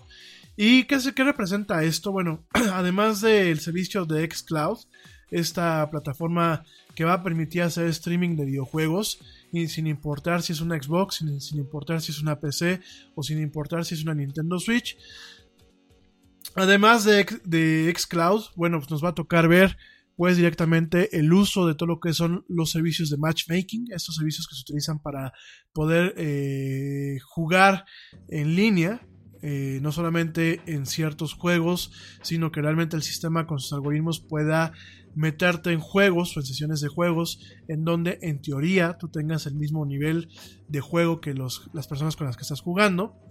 Además de todo esto, pues va a permitir tener eh, listas de amigos, eh, el tema de los achievements o logros, eh, el tema del chat, el tema de la comunicación por voz, ¿no? Entonces es muy interesante este tema unificador que está haciendo Microsoft, obviamente para plataformas que no son plataformas de Sony, como lo que es la PlayStation, hay que recordar que bueno, Sony ha estado muy, muy eh, en su momento opuesto a todo lo que es el juego eh, multiplataformas, recientemente torció un poquito su brazo con lo que es eh, Fortnite, después de una presión eh, tanto por jugadores como la prensa especializada. Sin embargo, bueno, pues eh, al, ser la plataforma eh, que lleva el primer lugar en ventas a nivel internacional, pues es entendible que Sony no quiera de alguna forma compartir, compartir lo que es el acceso multijugador de ciertas exclusivas pues con los demás plataformas ¿no? sin embargo Microsoft ha encaminado una campaña muy interesante en donde vemos pues directamente una alianza en algunas cuestiones con Nintendo. Ya el año pasado lo vimos con Fortnite, en donde tanto en redes sociales Microsoft como Nintendo pues se guiñaban el ojo diciendo que les gustaba jugar en equipo. De hecho, bueno, pues sigue siendo al igual que en, las, que en, las, generaciones pasadas, seguimos viendo que es muy plausible tener eh, una consola de Nintendo al lado de una consola de eh, Sony o de, o de Microsoft. Y en este caso hemos visto, pues, sobre todo aquí en México, gente que tiene tanto una Xbox como una Nintendo Switch. Entonces me parece muy, muy interesante esta plataforma porque de, de alguna forma, en algún momento puede convertir la Nintendo Switch me atrevo a pensar que puede ser una buena estrategia, puede convertir a la Nintendo Switch como una Xbox móvil, ¿no? En el sentido que puedes encontrar a lo mejor un juego que está disponible en Xbox, disponible también en la Nintendo Switch y con la capacidad de empezar a jugarlo en la Nintendo Switch, en la, en la Xbox, ponerle pausa y seguir jugándolo directamente en la Nintendo Switch utilizando pues este tema de Xbox Live Anywhere, ¿no? Habrá que ver qué es lo que dicen directamente ahora en marzo, 18 de marzo, en este entorno de la Games Developers Conference. Y, bueno, vamos a estar muy atento a este, a este anuncio y a esta plataforma, ¿no? En fin. Eso, bueno, pues en torno a lo que es Microsoft con su eh, plataforma de Xbox y la plataforma Xbox Live, ¿no? Eh, bueno, oigan, también por otro lado, discúlpenme que ando un poco, un poco medio ronco. Fíjense que en Estados Unidos hubo, para la gente que le gusta fumar en estos cigarros eléctricos, que cada día veo más gente que trae su cigarrito eléctrico eh, con ustedes, fíjense que ya son varios los casos en donde directamente esas explosiones eh, se dan, explota directamente lo que es el cigarro eléctrico.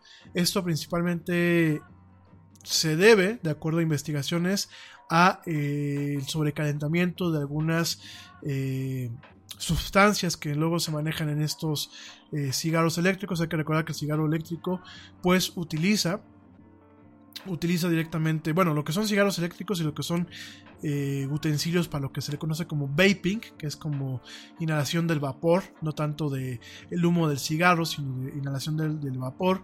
Hay que recordar que, eh, sobre todo en el tema del vaping, muchos de estos dispositivos utilizan cartuchos cartuchos que tienen, bueno, concentrados de diferentes sustancias que incluyen, entre ellas, bueno, lo que es este etilenglicol, que incluyen directamente lo que son eh, concentrados aromáticos, lo que es directamente también un concentrado de, eh, nicotina, y muchas veces las explosiones se dan cuando existe un problema con la resistencia que calienta esos cartuchos y directamente el cartucho se sobrecalienta y explota. Hay que recordar que muchos de estos cartuchos son o de plástico o de cristal.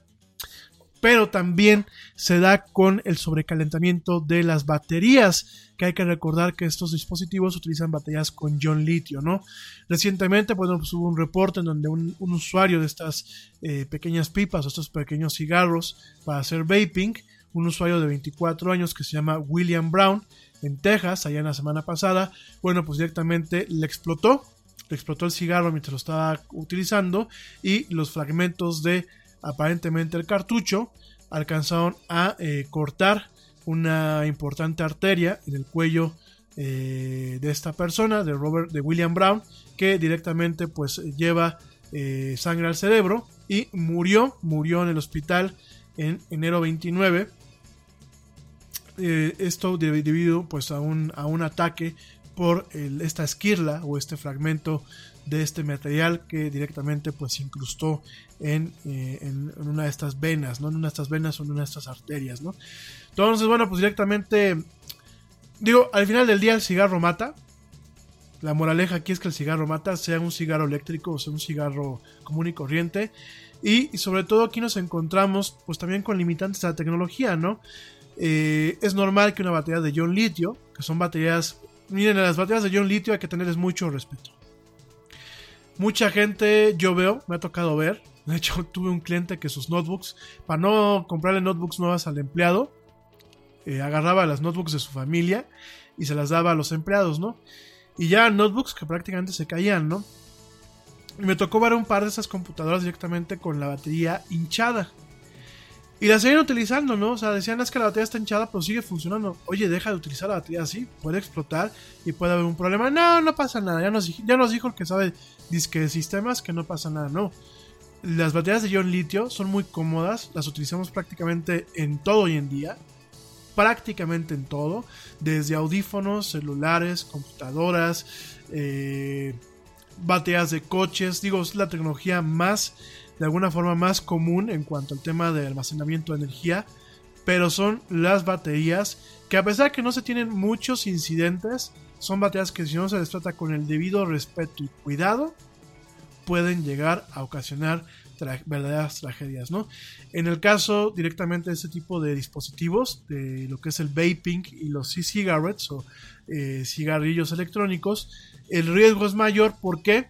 Porque las baterías son más pequeñas, las células eh, de energía son mucho más pequeñas, tienen menos margen de tolerancia para lo que son los defectos de fabricación, pero asimismo tienen menos tolerancia, porque tienen menos protecciones, para lo que, para lo que es el tema del sobrecalentamiento. Como son dispositivos muy pequeños, pues obviamente la circuitería que se maneja en muchos dispositivos, eh, por ejemplo las baterías de, computadoras o de teléfonos, que son circuitos de seguridad, en el caso de lo que son los cigarrillos electrónicos, pues son circuitos muy limitados o inclusive hay baterías que no tienen eh, totalmente implementados los patrones de seguridad para evitar que directamente se hinchen, exploten y generen incendios, ¿no? Si a esto le sumamos que estas baterías se utilizan para eh, directamente alimentar pequeños hornos que calientan pues directamente el contenido de estos cartuchos o en el caso de algunos eh, dispositivos o pipas, como lo quieran ustedes llamar, como el PAX, así se llama, que es una línea, digámoslo así, que es la línea, el iPhone de los, de alguna forma, de los cigarrillos electrónicos o de las pipas electrónicas, ¿no? En este caso, la PAX, digo que a mí me, yo lo veo, me gusta mucho el dispositivo, me, me- parece que la línea eh, PAX es muy interesante, aunque yo no le hago al tema, yo no fumo y mucho menos se me antoja fumar este eh, cualquiera de esos nuevos dispositivos. Esta línea de packs tiene, son pequeños hornos prácticamente en donde tú le metes hierbita, hierbita la que tú gustes, no doy ideas, este, pero hierbita la que tú gustes y el horno, una resistencia a la calienta, ¿no?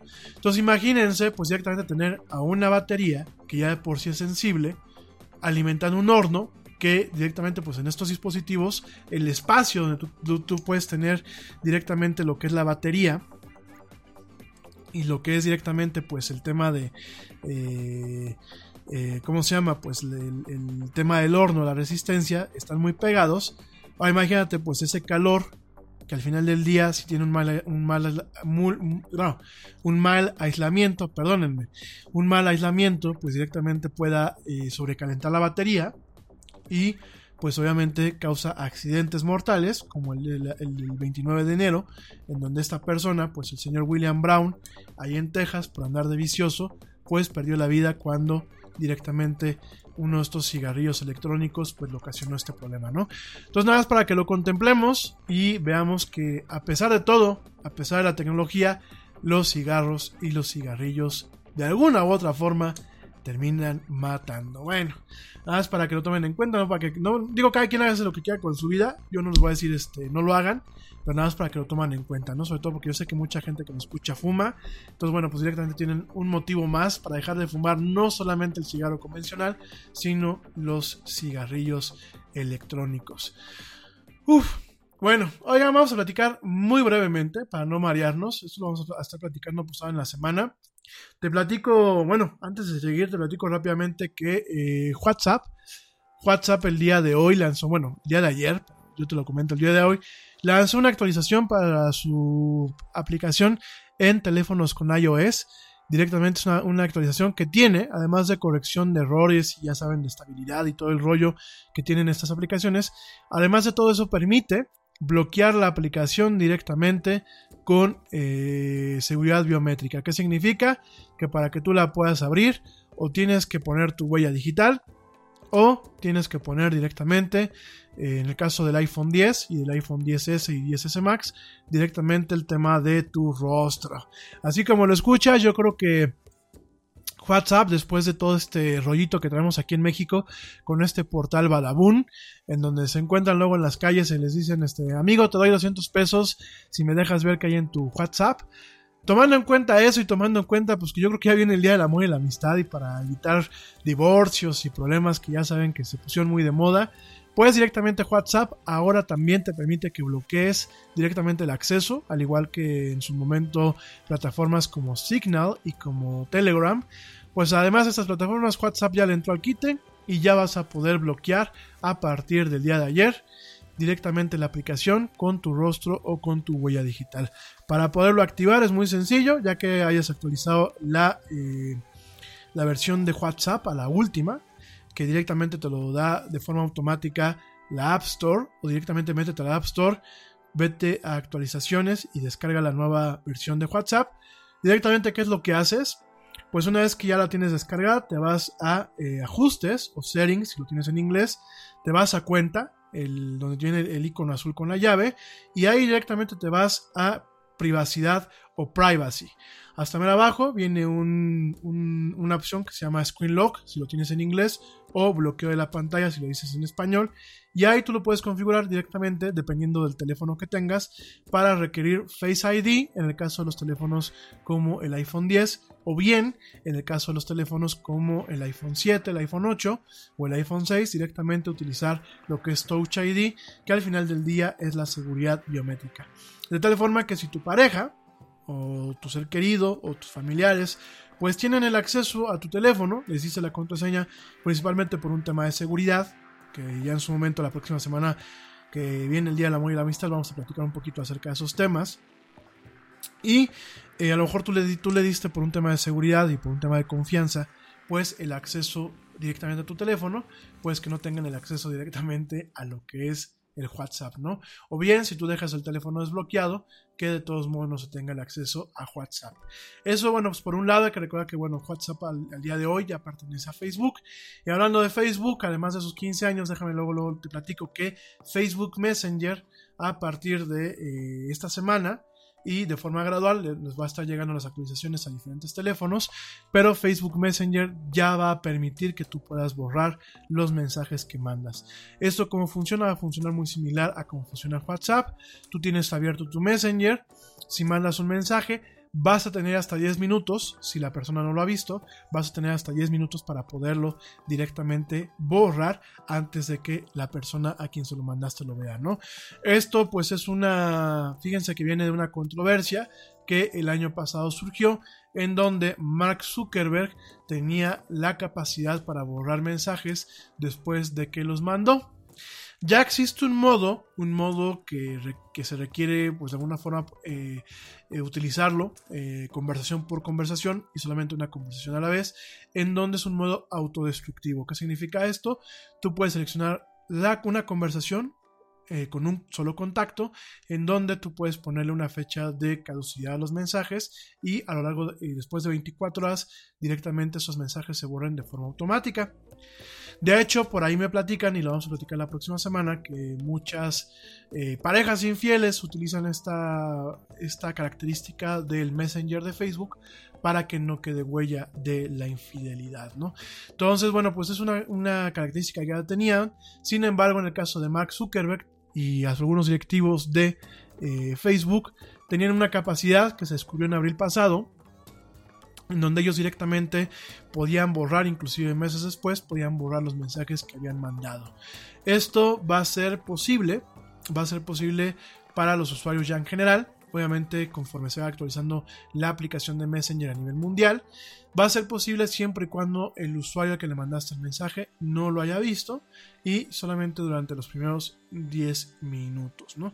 Entonces, eh, directamente, pues Facebook comentó el día de hoy a diferentes medios que esta característica ya está disponible a partir del día de ayer y a partir del día de hoy en las últimas versiones de Messenger, tanto para iOS y Android, y dice que esta nueva característica está basada en el poder que tenía Zuckerberg en su momento, sin embargo que tuvo algunas mejoras para eh, poder llevarla directamente en un entorno un poco más masivo, ¿no? Eh, eso es lo que dicen, obviamente no es la versión que se tiene de, que tiene Mark Zuckerberg, que, puede borrar mensajes todavía con, con meses de distancia, pero bueno, algo es algo y sobre todo quiero pensar que se utilizará para un tema de evitar mensajes equivocados cuando uno se equivoca de chat o bien mensajes de los que uno luego se pueda arrepentir. Eso en torno a lo que es el Facebook Messenger. Y eh, pues Facebook ya cumplió el día del día lunes, el día de ayer, cumplió 15 años. Ay, cabrón, 15 años de, de Facebook, ¿no? Esto, pues esta semana te te va a estar preguntando a ti, pues estos 15 años que te han dejado. Me interesaría saber no solamente lo bueno, sino lo malo. ¿Qué cosas te, han dejado? ¿Qué cosas te ha quitado Facebook? ¿O qué no te ha parecido? Eh, me parece muy interesante pues, escucharte a ti, digo, porque creo que hemos escuchado cosas de, de, gente, de usuarios en otras partes, pero me interesa escucharte a ti, ¿no? Entonces, si quieres compartirlo directamente, lo puedes hacer como siempre, lo puedes hacer en privado, lo puedes hacer de forma pública, pero sí me interesa, bueno, pues ver qué significan estos 15 años de Facebook, ¿no? Eh, Mark Zuckerberg dice, ayer con un, con un post bastante bastante idílico, sin embargo, bueno, pues es la, perspectiva de negocios desde donde la ve Mark Zuckerberg. Creo que los que somos críticos de la plataforma somos un poquito más renuentes. Y dice que, bueno, pues el día de ayer, hace 15 años, en el 2004, pues Facebook eh, tenía su entrada a nivel mundial, ¿no? En su momento te recuerdo que Facebook solamente se veía como una especie de anuario para entrar en contacto con eh, comunidades universitarias. De hecho, en su momento solamente funcionaba en algunas universidades. Y hay que recordar que, bueno, pues eh, Mark Zuckerberg lo creó originalmente junto con otra gente para un tema de eh, colección de amigos, porque eso era. Bueno, hay que recordar que Facebook en su principio, principio, principio, por eso se llama cara libro, era una forma de decir, pues, quién, quién una muchacha guapa un muchacho guapo, popular en entornos universitarios. Ya después le dio un poco más el enfoque de comunidad. Ya lo platicaremos, ya lo platicaremos esta semana de estos 15 años de Facebook. Sin embargo, bueno, de ahí fue creciendo de hecho, mucho tiempo solamente estaba disponible si tú tenías una cuenta universitaria, ya después se abrió para todo el mundo. Y ayer, bueno, ya platicamos este discurso que se dio eh, Zuckerberg en su, en su, red social, vaya, en su perfil, ya lo platicaremos el día de mañana, pues echó un rollo, un rollo bastante sobrio, pero optimista, en donde, bueno, planteaba a Facebook como la solución prácticamente a todos los problemas modernos, cuando hay que reconocer que este pues Facebook es uno de los eh, coadyuvantes o potencializadores de muchos problemas modernos, entre lo que es pues la erosión de la privacidad, el mal manejo de los datos, eh, por ejemplo, pues el tema de la erosión también de las democracias contemporáneas. Bueno, hay 15 cosas, hay 15 cosas que en su momento marcaban a Facebook, eso es lo que vamos a platicar el día de hoy y eh, con eso pues vamos a abrir el tema para platicar tanto eh, miércoles y jueves de lo que es Facebook y las consecuencias que han tenido.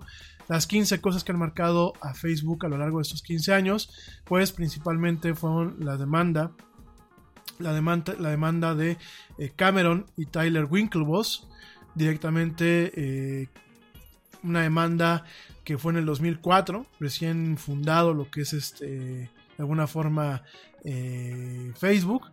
En el 2004, bueno, pues directamente se lanza una demanda que duró durante mucho tiempo. De hecho, pues aparece en la película hasta de la red social, de Social Network, en donde directamente los creadores de Connect You eh, acusan a Zuckerberg de robarle su idea, de plagio de su idea y de haber roto un contrato oral que tenía con ellos para desarrollar una red social para los estudiantes de Harvard que en su momento se habría de llamar Harvard Connection, ¿no? Eh, hay que recordar que en su momento eh, Zuckerberg hizo lo que yo te platicaba, la versión de eh, FaceMash, que es una versión de Hot or Not, este portal que, donde uno subía una foto de uno y la gente votaba para ver si uno era hot o no, era- o era guapo o interesante o no. Y pues directamente en su momento FaceMash, que es el papá de Facebook, pues de alguna forma... eh, pues fue un plagio, fue un clon de lo que era Hot or Not. En su momento, pues también se piensa que lo que era eh, la plataforma Harvard, Harvard Connection, pues de alguna forma fue eh, Facebook, como lo conocemos ahora, pues fue un plagio, una, una copia de esta plataforma, un timo que les hizo Mark Zuckerberg. En, en su momento, pues esta demanda terminó en un acuerdo, un acuerdo extrajudicial. Sin embargo, bueno, pues directamente en su momento marcaría cómo Facebook de alguna forma agregaría características copiando otros servicios o en su momento, como lo hemos visto con WhatsApp y con Instagram, comprando directamente a su competencia, ¿no? Eso sería la primera cuestión. La segunda, bueno, pues fue el lanzamiento del Newsfeed, que el Newsfeed pues es este, este tema centralizado que de alguna forma sintetiza y muestra un compendio de la actividad de nuestros eh, contactos. Antes en los formatos de las redes sociales convencionales como Hi-Fi, como en su momento, este, aparte de Hi-Fi, ¿cómo se llamaba la otra plataforma? Este, se me fue el nombre, espérenme. MySpace, bueno, pues todas esas plataformas que realmente son las primeras redes sociales, son las redes sociales que antecedieron a lo que es Facebook ahora. Eh, uno tenía muchas que meterse al perfil de la persona para ver lo que se, estaba publicando o lo que la persona estaba haciendo, ¿no? En este caso, pues directamente en el 2006, eh, lo que es directamente Facebook lanza Newsfeed, que pues era un compendio en tiempo real de la actividad principal de lo que eran nuestros contactos, ¿no? Eh, fíjense que es muy curioso, la, se lanzó en el 2006, en septiembre del 2006, muchos usuarios se molestaron, de hecho tenían ahí una, una molestia en, torno a que cada acción que directamente la gente publicara en Facebook, pues era totalmente visible en tiempo real a todos sus contactos, ¿no? Sin embargo, pues hoy en día yo creo que ya no, no alcanzamos a concebir las redes sociales sin este tipo de eh, compendios o de sintetizadores en donde pues vemos eh, directamente una muestra de lo que nuestros contactos están haciendo o dejan de hacer, ¿no? El tercer punto que yo creo que también eh, marcó a Facebook, que lo platicaremos esta semana, pues fue directamente el tema de los anuncios de Facebook y las páginas para las marcas y para publicidad que se lanzó en el 2007, un evento que fue pues directamente eh, atendido y acompañado por bastantes marqueteros y profesionales del área. Y bueno, yo creo que fue una, una de las bombas de una de las cajas de Pandora que en su momento abrió Facebook y sobre todo el nicho de mercado que creó, ¿no? El nicho de mercado que creó no solamente para el contacto directamente con las eh, marcas, sino el nicho de mercado que creó para eh, pues toda esta ola que se le conoce como eh, marketing digital, que yo siempre lo he dicho que está mal aplicado, pero bueno, hoy tenemos personas que viven viven de capitalizar de los esfuerzos de eh, la creación de estos, de estos aspectos, ¿no? Sobre todo porque, como yo siempre lo he dicho, ¿no? Hoy en día, pues, eh, el tema de eh, ser marketero digital o community manager o cualquiera de estas áreas no requiere mucho esfuerzo, o sea, mientras que en su momento uno tenía que pagar, por ejemplo, para desarrollar una página web, como todavía hoy en día se hace, no se tiene que pagar para hacer el desarrollo de un sitio web y aunque tú lo desarrolles, pues tienes que pagar un servidor, tienes que pagar varias cosas. Algo como Facebook, pues directamente te ofrece una plataforma que es gratuita que te permite un contacto implícito con la gente, que te permite un espacio donde a lo mejor muchas tienes mayor visibilidad que directamente usar una plataforma como lo es este, los sitios web convencionales, eh, pues es más, más fácil que pues un- un chavo que a lo mejor ya está familiarizado con el manejo de Facebook, pues siga eh, de alguna forma ofreciendo sus servicios sin el nivel de inversión en conocimientos e inclusive el nivel de inversión económico que se hace directamente cuando se hace un sitio web o cuando se va a utilizar otro tipo de marketing, ¿no? Con esto no estoy demeritando a nadie, ni mucho menos, ni busco echarme de enemigos, bueno, de hacerme de más enemigos en la comunidad marketera. Sin embargo, hay que reconocer las cosas como son y no se puede tapar el sol con un dedo, ¿no? Creo que la, la caja de Pandora que abrió, pues claro, a muchos les ha abierto una oportunidad de negocios que a lo mejor no tendrían. Claro, tenemos a gente empleada que a lo mejor si no existieran no tendrían Te preocupas por la salud de tu familia y hoy un sistema inmunológico fuerte y una mejor nutrición son más importantes que nunca. Es por eso que los huevos Egglands Best te brindan más a ti y a tu familia. En comparación con los huevos ordinarios, Egglands Best te ofrece 6 veces más vitamina D y 10 veces más vitamina E, además de muchos otros nutrientes importantes, junto con ese delicioso sabor fresco de granja que a ti y tu familia les encanta. No son tiempos ordinarios, entonces, ¿por qué darle a tu familia huevos ordinarios? Solo Egglands Best. Mejor sabor, mejor nutrición, mejores huevos. Te preocupas por la salud de tu familia y hoy un sistema inmunológico fuerte y una mejor nutrición son más importantes que nunca. Es por eso que los huevos Egglands Best te brindan más a ti y a tu familia. En comparación con los huevos ordinarios, Egglands Best te ofrece 6 veces más vitamina D y 10 veces más vitamina E, además de muchos otros nutrientes importantes, junto con ese delicioso sabor fresco de granja que a ti y tu familia les encanta. No son tiempos ordinarios, entonces, ¿por qué darle a tu familia huevos ordinarios? Solo Egglands Best. Mejor sabor, mejor nutrición, mejores huevos. ningún empleo, lo cual también es positivo. Sin embargo, bueno, pues también hay que reconocer que eh, se ha abusado y se ha dado un mal uso a lo que es este espacio, ¿no? No solamente con el tipo de publicidad con el man que se maneja, no solamente con eh, la gama de servicios que se pueden manejar dentro de este contexto, sino pues también hay que reconocerlo con el timadero que muchas gentes en lo que es el, ramo de marketing pues han hecho a partir de estas plataformas, ¿no? Ese sería el, tercer punto. El cuarto punto sería, eh, sin lugar a dudas, cuando eh, se contrató a Sheryl Sandberg, que Sheryl Sandberg, pues, digámoslo así, es la presidenta de facto de lo que es Facebook.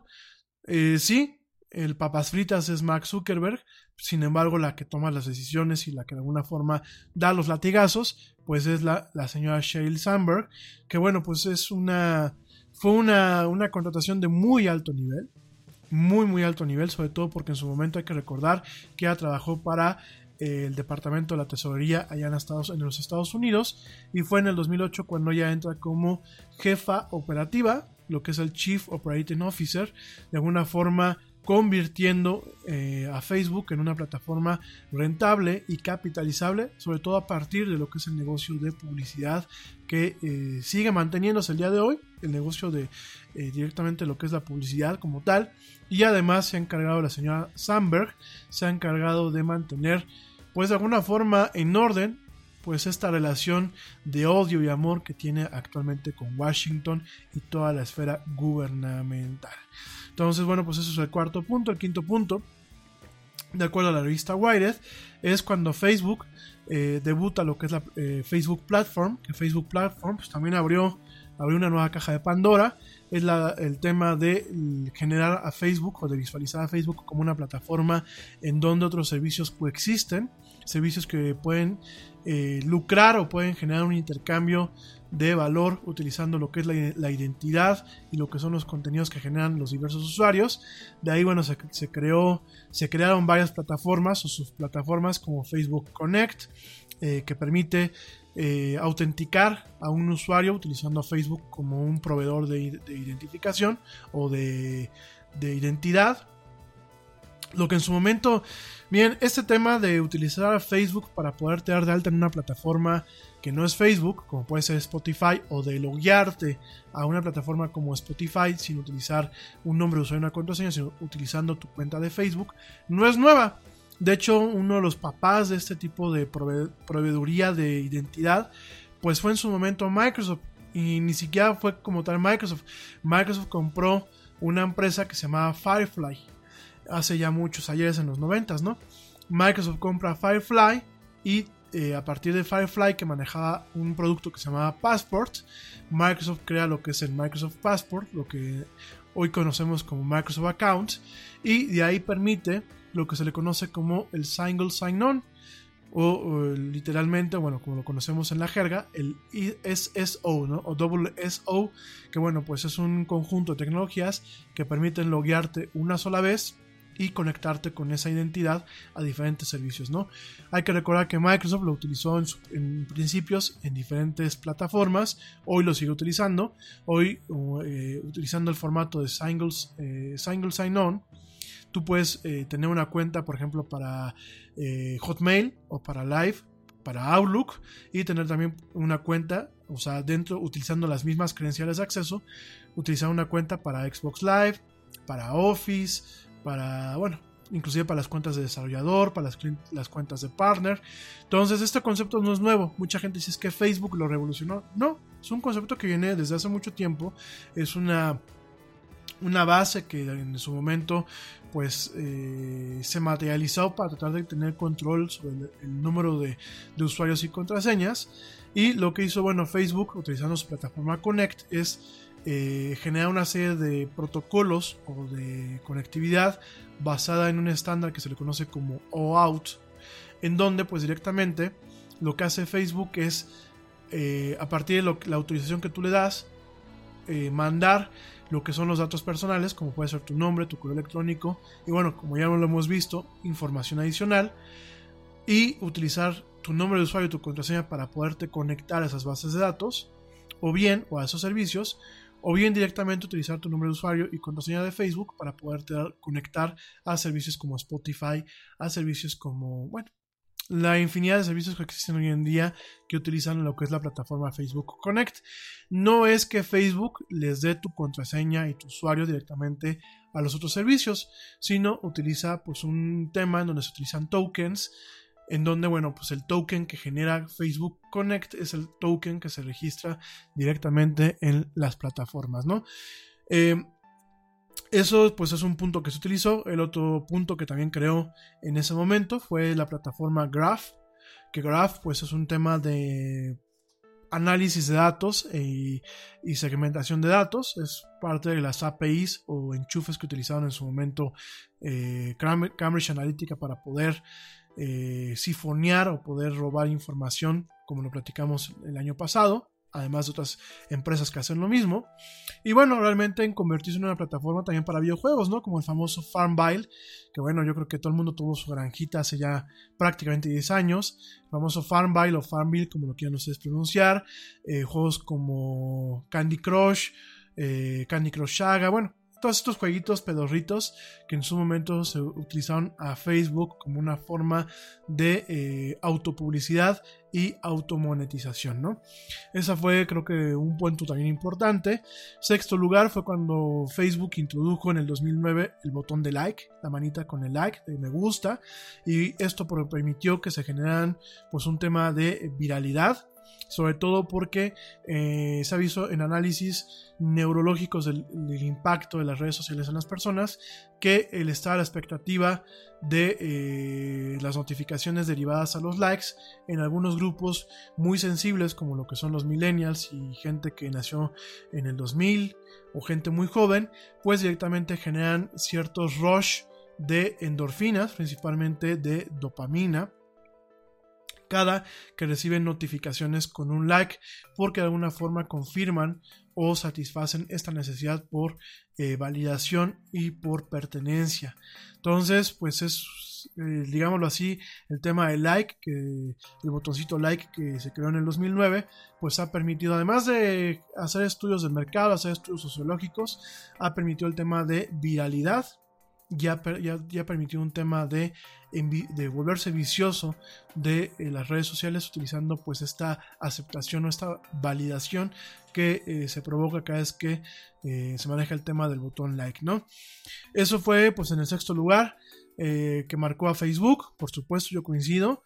Otra, el séptimo lugar pues encontramos una investigación de la Federal Trade Commission en donde, bueno, pues de alguna forma se cambió parte de lo que son las opciones de privacidad que se tienen hoy en día en Facebook. Fue una investigación que en su momento amenazó inclusive con temas de demandas. Y bueno, esta, esta investigación sigue. Hay una investigación, un, expediente nuevo abierto, en donde pues eh, se piensa que la FTC va a ponerle una multa histórica a Facebook por todas las violaciones que tienen en el tema de la, privacidad, ¿no? Por ahí dicen que quieren hacer una, una, una multa súper histórica, una multa súper elevada, la multa más grande que se le ha puesto a una empresa norteamericana por el gobierno americano. Vamos a ver si eso realmente pasa, pero esta investigación que está haciendo la FTC continúa y va en torno a lo que es la privacidad y la dominancia del mercado por parte de esta red social, ¿no? Entonces, bueno, tenemos eso en el punto número 7, en el punto número 8, eh, el manejo de eh, la evolución del modelo de negocios de Facebook encaminado a una plataforma móvil, ¿no? Hay que recordar que en el 2009, cuando realmente empezó a llegar aquí a México, lo que es Facebook, 2008-2009, pues hay que recordar que principalmente hay una plataforma para ser usada, degustada y aprovechada principalmente en las computadoras. ¿Por qué? Porque en el 2009, todavía en el 2010, no teníamos una plataforma móvil ni teníamos los planes de datos como los tenemos hoy en día. Sin embargo, bueno, pues eh, a lo largo de esta última década, del 2010, hay que reconocer que Facebook eh, evolucionó su modelo de negocios para convertirse en una plataforma de eh, primer nivel dentro de lo que es la eh, presencia móvil, ¿no? Y hoy nos topamos a un Facebook que realmente se siente muy cómodo y que realmente existe y que es accesado comúnmente en los teléfonos móviles y en los dispositivos móviles, ¿no? Entonces, bueno, ha logrado cambiar parte de lo que es eh, su plataforma, ha creado espacios para poder capitalizar en el tema de la publicidad y eso lo vemos pues principalmente a partir de un coro en el 2012 octubre del 2012 en donde Mark Zuckerberg resumió una estrategia y un proceso para transformar eh, la plataforma de Facebook de ser una plataforma accesible en computadoras de escritorio a una plataforma consumible de forma principal en lo que es los dispositivos y teléfonos móviles, ¿no? Eso pues directamente es el, el octavo momento que marca o que definió los primeros 15 años de Facebook el noveno momento, pues es directamente cuando Facebook compra Instagram. Eh, esto fue una compra que le costó mil millones de dólares. Eh, fue una compra que se hizo en el 2012, eh, en donde, bueno, pues directamente compra a alguien que se perfilaba a ser un competidor muy importante, alguien que le está quitando usuarios, que le sigue quitando usuarios, que le sigue quitando un poco de conversación, que resuena principalmente con una generación muy joven de usuarios y pues qué es lo que pasa en vez de quererse poner a competir contra Instagram, directamente Mark Zuckerberg agarró y dijo, y junto con esta, eh, la señora Sandberg, directamente... Eh, dicen la señora Sheryl Sandberg y el señor Mark Zuckerberg, vamos a comprar Instagram y la compra por un mil millones de dólares, que pues, para Facebook es como quitarle un pelo al Yeti. Y realmente fue una, de las ventas a nivel corporativo, ya no sale solamente de Facebook, sino una de, una de las ventas a nivel corporativo más, más importantes y una de las ventas pues más inteligentes, una de las compras más inteligentes que se ha llevado a cabo en la historia, no solamente de la tecnología, sino en la historia directamente de lo que es el entorno corporativo ya en los Estados Unidos, ¿no? Entonces, bueno, esto al día de hoy, lo que es Instagram tiene un mil millones de usuarios, es una plataforma que eh, tiene prácticamente 500 millones de usuarios diarios eh, no solamente subiendo contenidos de fotografías, sino también que usan su eh, característica Histories, que es esta donde puedes subir videos, donde puedes subir pequeñas cosas. Y bueno, pues directamente ha hecho un crecimiento total hasta con la parte de la mensajería dentro de lo que es Instagram. En el 2018, yo te recuerdo que el año pasado lo comentamos aquí en el Yeti, los cofundadores de Instagram, Kevin Systrom y Mike Krieger, directamente eh, abandonaron abandonaron la empresa y esto debido pues a la autonomía que ha ido en, en, detrimento en lo que es directamente Instagram y Facebook, ¿no? Entonces, Eh, Instagram sigue siendo pues un pequeño porcentaje de lo que es eh, las ganancias por eh, publicidad. Sin embargo, sigue siendo por una de las principales formas de ingreso por contenidos de publicidad nueva y por el manejo de influencers, que de ahí viene también mucho el término los influencers, que se dan cita en esta plataforma, la plataforma de Instagram, en lo que se considera el noveno momento más importante en la historia de estos 15 primeros años de Facebook. Oigan, ya casi son las 9, no me va a dar tiempo de platicar de lo que es el código abierto y las patentes abiertas. Mañana lo platicamos, es un tema muy interesante porque vamos a estar platicando también de aplicaciones de alto nivel que son de código abiertos, por ejemplo como Blender, como de GIMP, que bueno, pues Blender es una aplicación muy importante en el tema de desarrollo de eh, animaciones y de imágenes en 3D. De hecho, Blender se da quien vive contra aplicaciones comerciales como Maya, como 3D Studio Max. Y vamos a platicar también en su momento de The GIMP, que The GIMP pues es una aplicación de código abierta, gratuita, que en su momento pues puede ser una competencia, puede ser una alternativa a lo que es Photoshop. De hecho, es un editor de imágenes muy poderoso no tan fácil de usar como Photoshop, pero sí directamente muy poderoso y prácticamente con las mismas características. No te puedes perder mañana el programa, vamos a estar platicando de patentes libres y código abierto.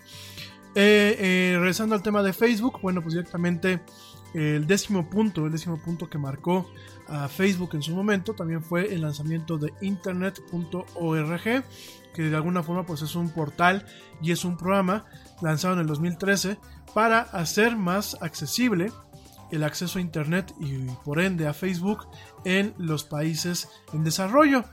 Eh, Aquí hay dos puntos de vista. Hay gente que dicen que bueno, pues es un tema altruista para llevar internet a, a todas partes del mundo.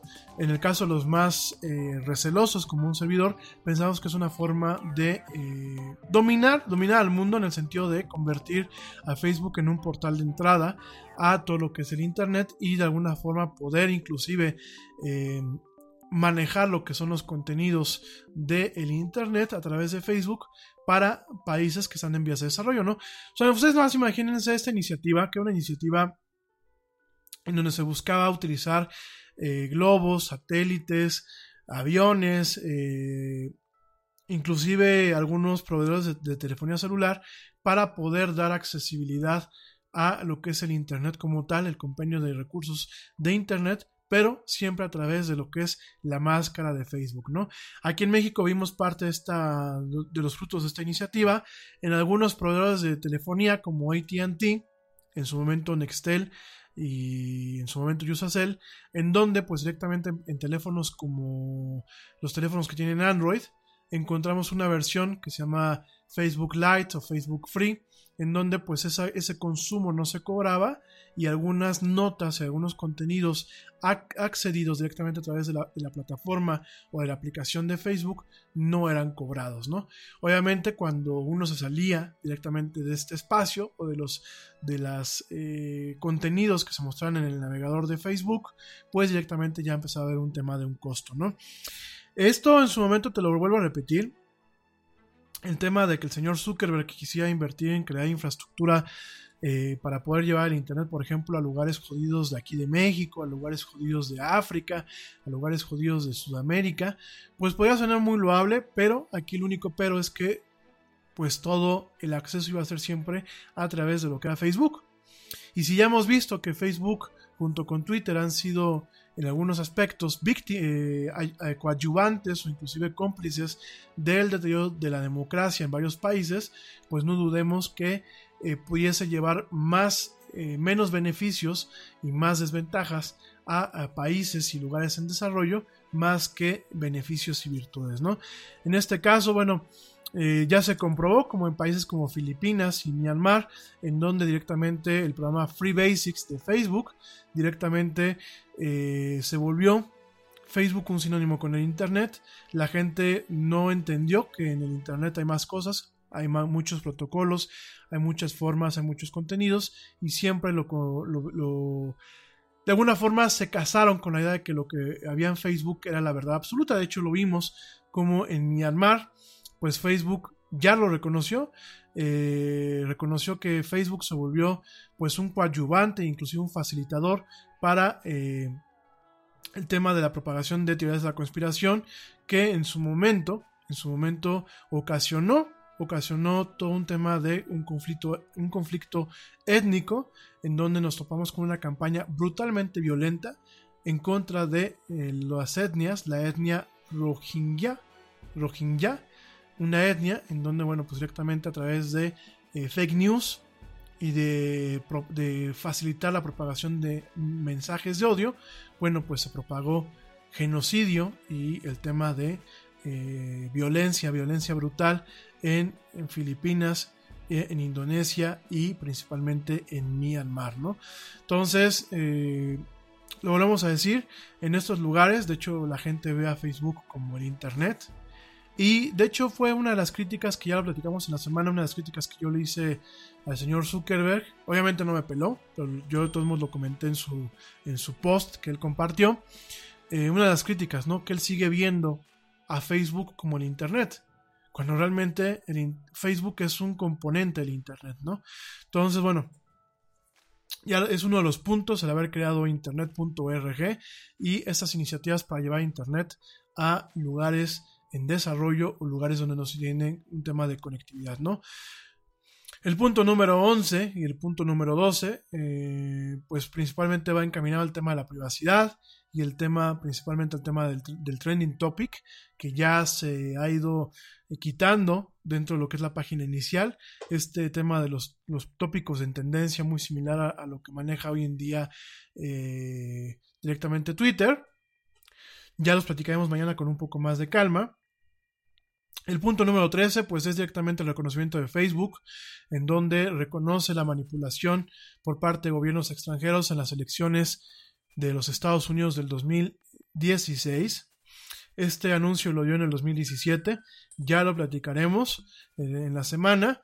Eh, por supuesto, también aquí en México y en otros países ha habido manipulación de otras fuerzas a través de lo que es la plataforma. El punto número 14 va vinculado con el punto número 13, que es el escándalo de Cambridge Analytica. Y el punto número 15, que definen pues estos 15 años de Facebook directamente, pues es eh, la comparecencia del señor Zuckerberg directamente en el Congreso, donde nosotros no supimos si lo que estábamos viendo era un ser humano hablando en el Congreso o directamente era un robot con la cara del señor Zuckerberg, ¿no? Ya lo platicamos en la semana, me parece que hay que hacer un parteaguas sobre lo bueno y lo malo de Facebook. Yo personalmente me voy a ver quizás como un plutócrata eh, y además un hipócrita, lo tengo que reconocer. ¿Por qué? Porque yo, yo utilizo Facebook y le doy un uso bastante amplio, sobre todo para desfogarme. Tengo de reconocer que llevo 10 años con una relación de odio y amor contra Facebook. Eh, 2009-2010, si ustedes, bueno, la gente que me conoce, si ustedes van a mis primeros posts, mis primeros posts eran directamente de odio contra la plataforma. Eh, siempre he sido muy crítico a pesar de que me dan mis temporadas en donde uso y abuso la plataforma. Sin embargo, y no quiero que se malinterprete mi punto de vista, ya lo platicamos en la semana, yo creo que hoy en día estaríamos mejor sin las redes sociales. Creo que estaríamos mejor sin Facebook. Creo que el Internet va a ser muy impopular lo que voy a decir. Ya mañana te lo argumento. Pero creo que el Internet no es un derecho universal. Creo que el Internet es como la televisión, como el teléfono, como la radio. Y por el tema de la interactividad que se tiene, creo que y, y las consecuencias que se tienen al utilizar el Internet, me parece que no debe ser un derecho. No me parece que se haga de forma gratuita a nivel mundial, ni que se regale por un tema político el acceso a Internet. Creo que antes de regalar el acceso a Internet debe de haber un programa de educación en torno al Internet, al uso de todos los recursos, porque Internet no es Facebook ni es la web. Hay muchísimos recursos, hay muchísimas herramientas, hay muchísimas ventajas, pero también muchísimas desventajas.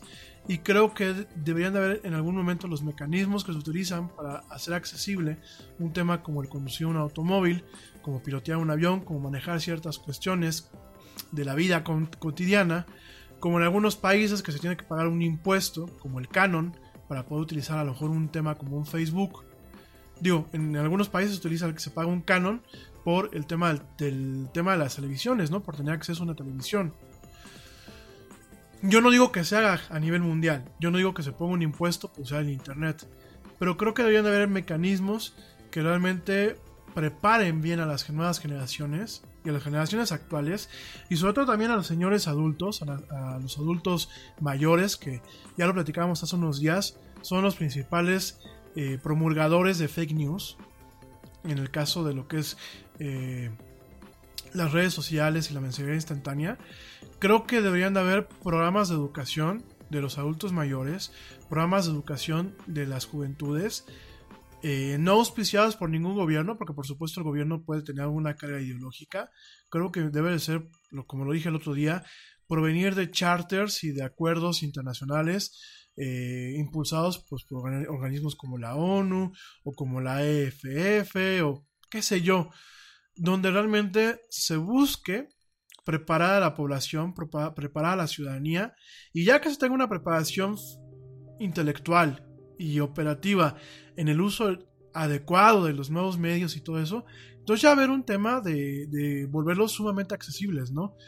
Sin embargo, lo platicaba yo con algunas gentes, yo me acuerdo, pues hace todavía 10 años, ¿no? Cuando tú todavía tenías tus foros de discusión, tus redes sociales muy, muy, parametriz- muy parametrizadas, muy compartimentiz- compartimentalizadas, y donde realmente, sí, el idiota, pues el idiota siempre ha sido parte de la raza humana, pero donde los idiotas no tenían la voz que hoy tienen. Miren, el tema de los anti-vaxxers, el tema eh, de la derecha alternativa, el tema de las malas decisiones en temas de democracia como Trump, como el Brexit que les está pasando unas cuentas tremendas a los británicos, el tema pues aquí mismo del señor AMLO, el tema eh, de algunos gobiernos de extrema derecha en países como España, que pues Vox en España se ve venir, eh, en algunos países de América Latina, por ejemplo Brasil, con este señor de extrema derecha, el señor Jair Bolsonaro, mucho de estos extremismos en la ciudadanía y de no tomar las decisiones con la cabeza fría, por supuesto que provienen de un hartazgo, por supuesto proviene de una decepción de los esquemas políticos contemporáneos, pero también viene de permitir una, una manipulación propagandística a gran escala que antes no se tenía a través de las redes sociales. Y eh, un tema en donde lo vamos a platicar y lo vamos a seguir platicando esta semana, donde el señor Zuckerberg, en el caso de este, perdónenme, en el caso de, de Facebook, permítanme un segundito.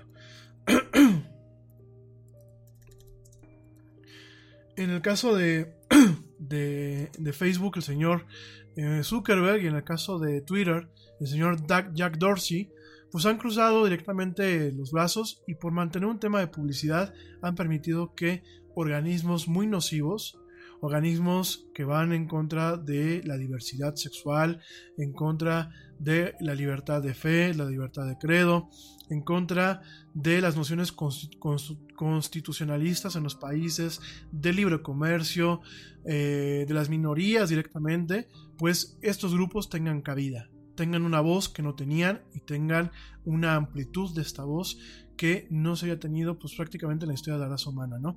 Entonces, pues no hay que dejar esto de un lado.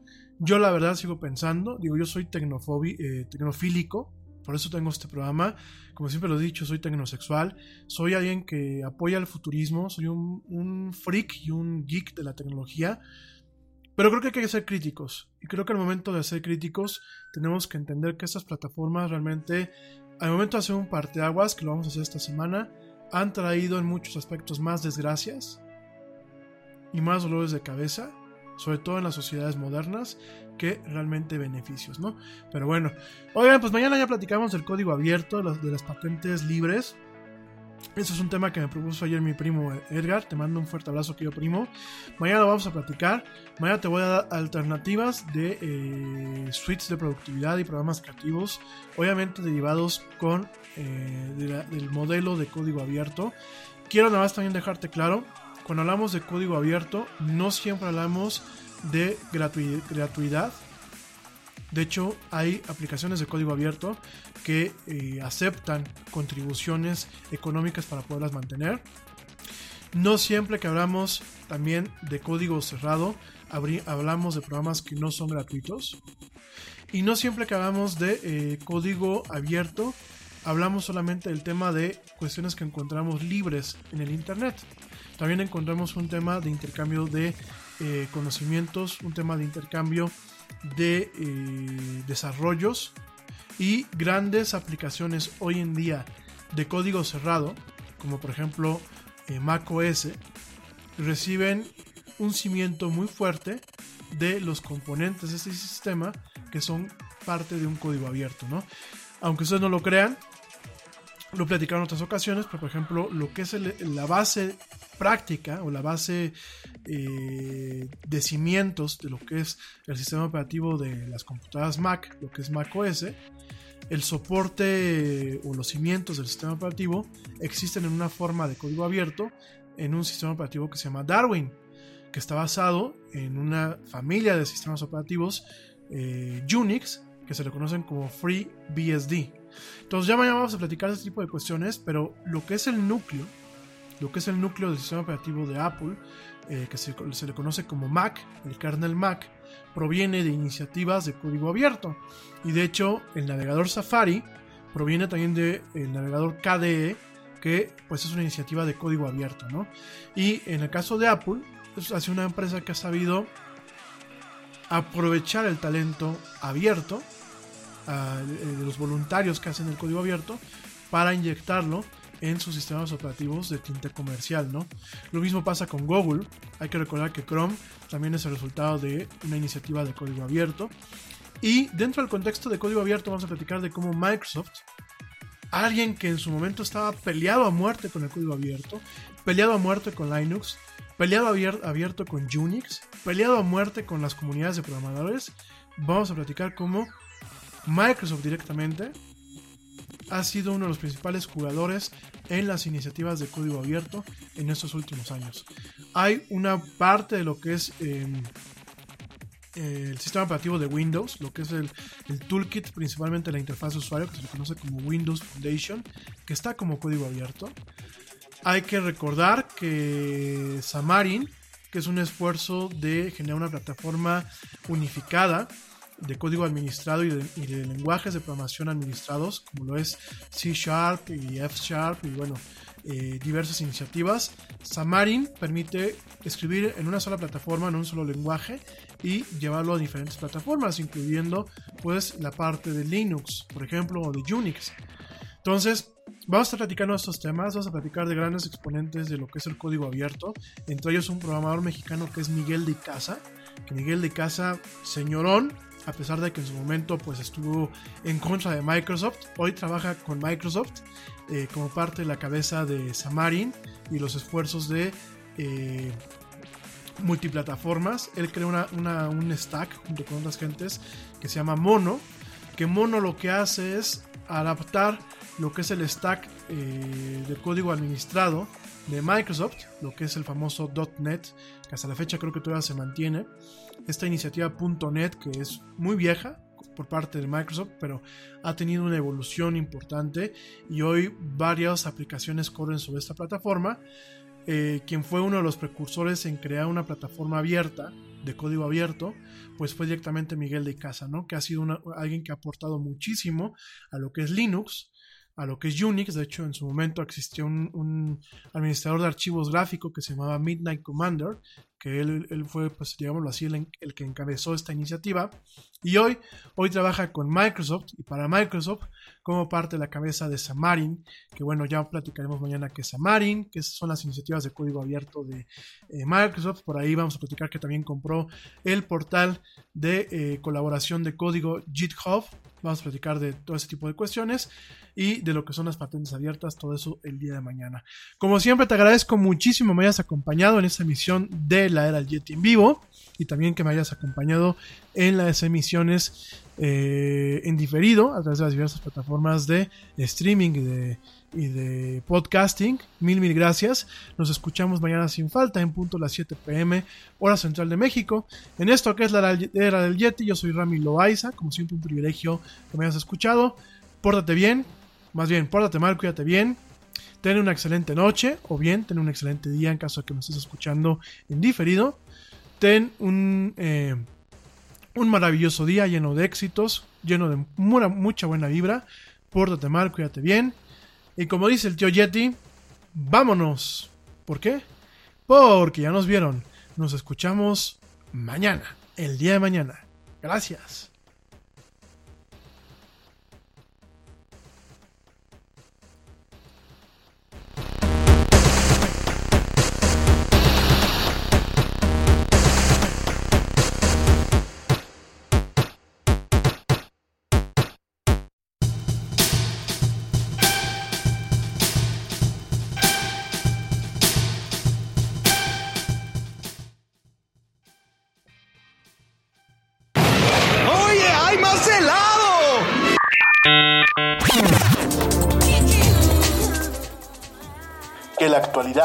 No te deje helado. Te esperamos en la siguiente emisión de La Era del Yeti.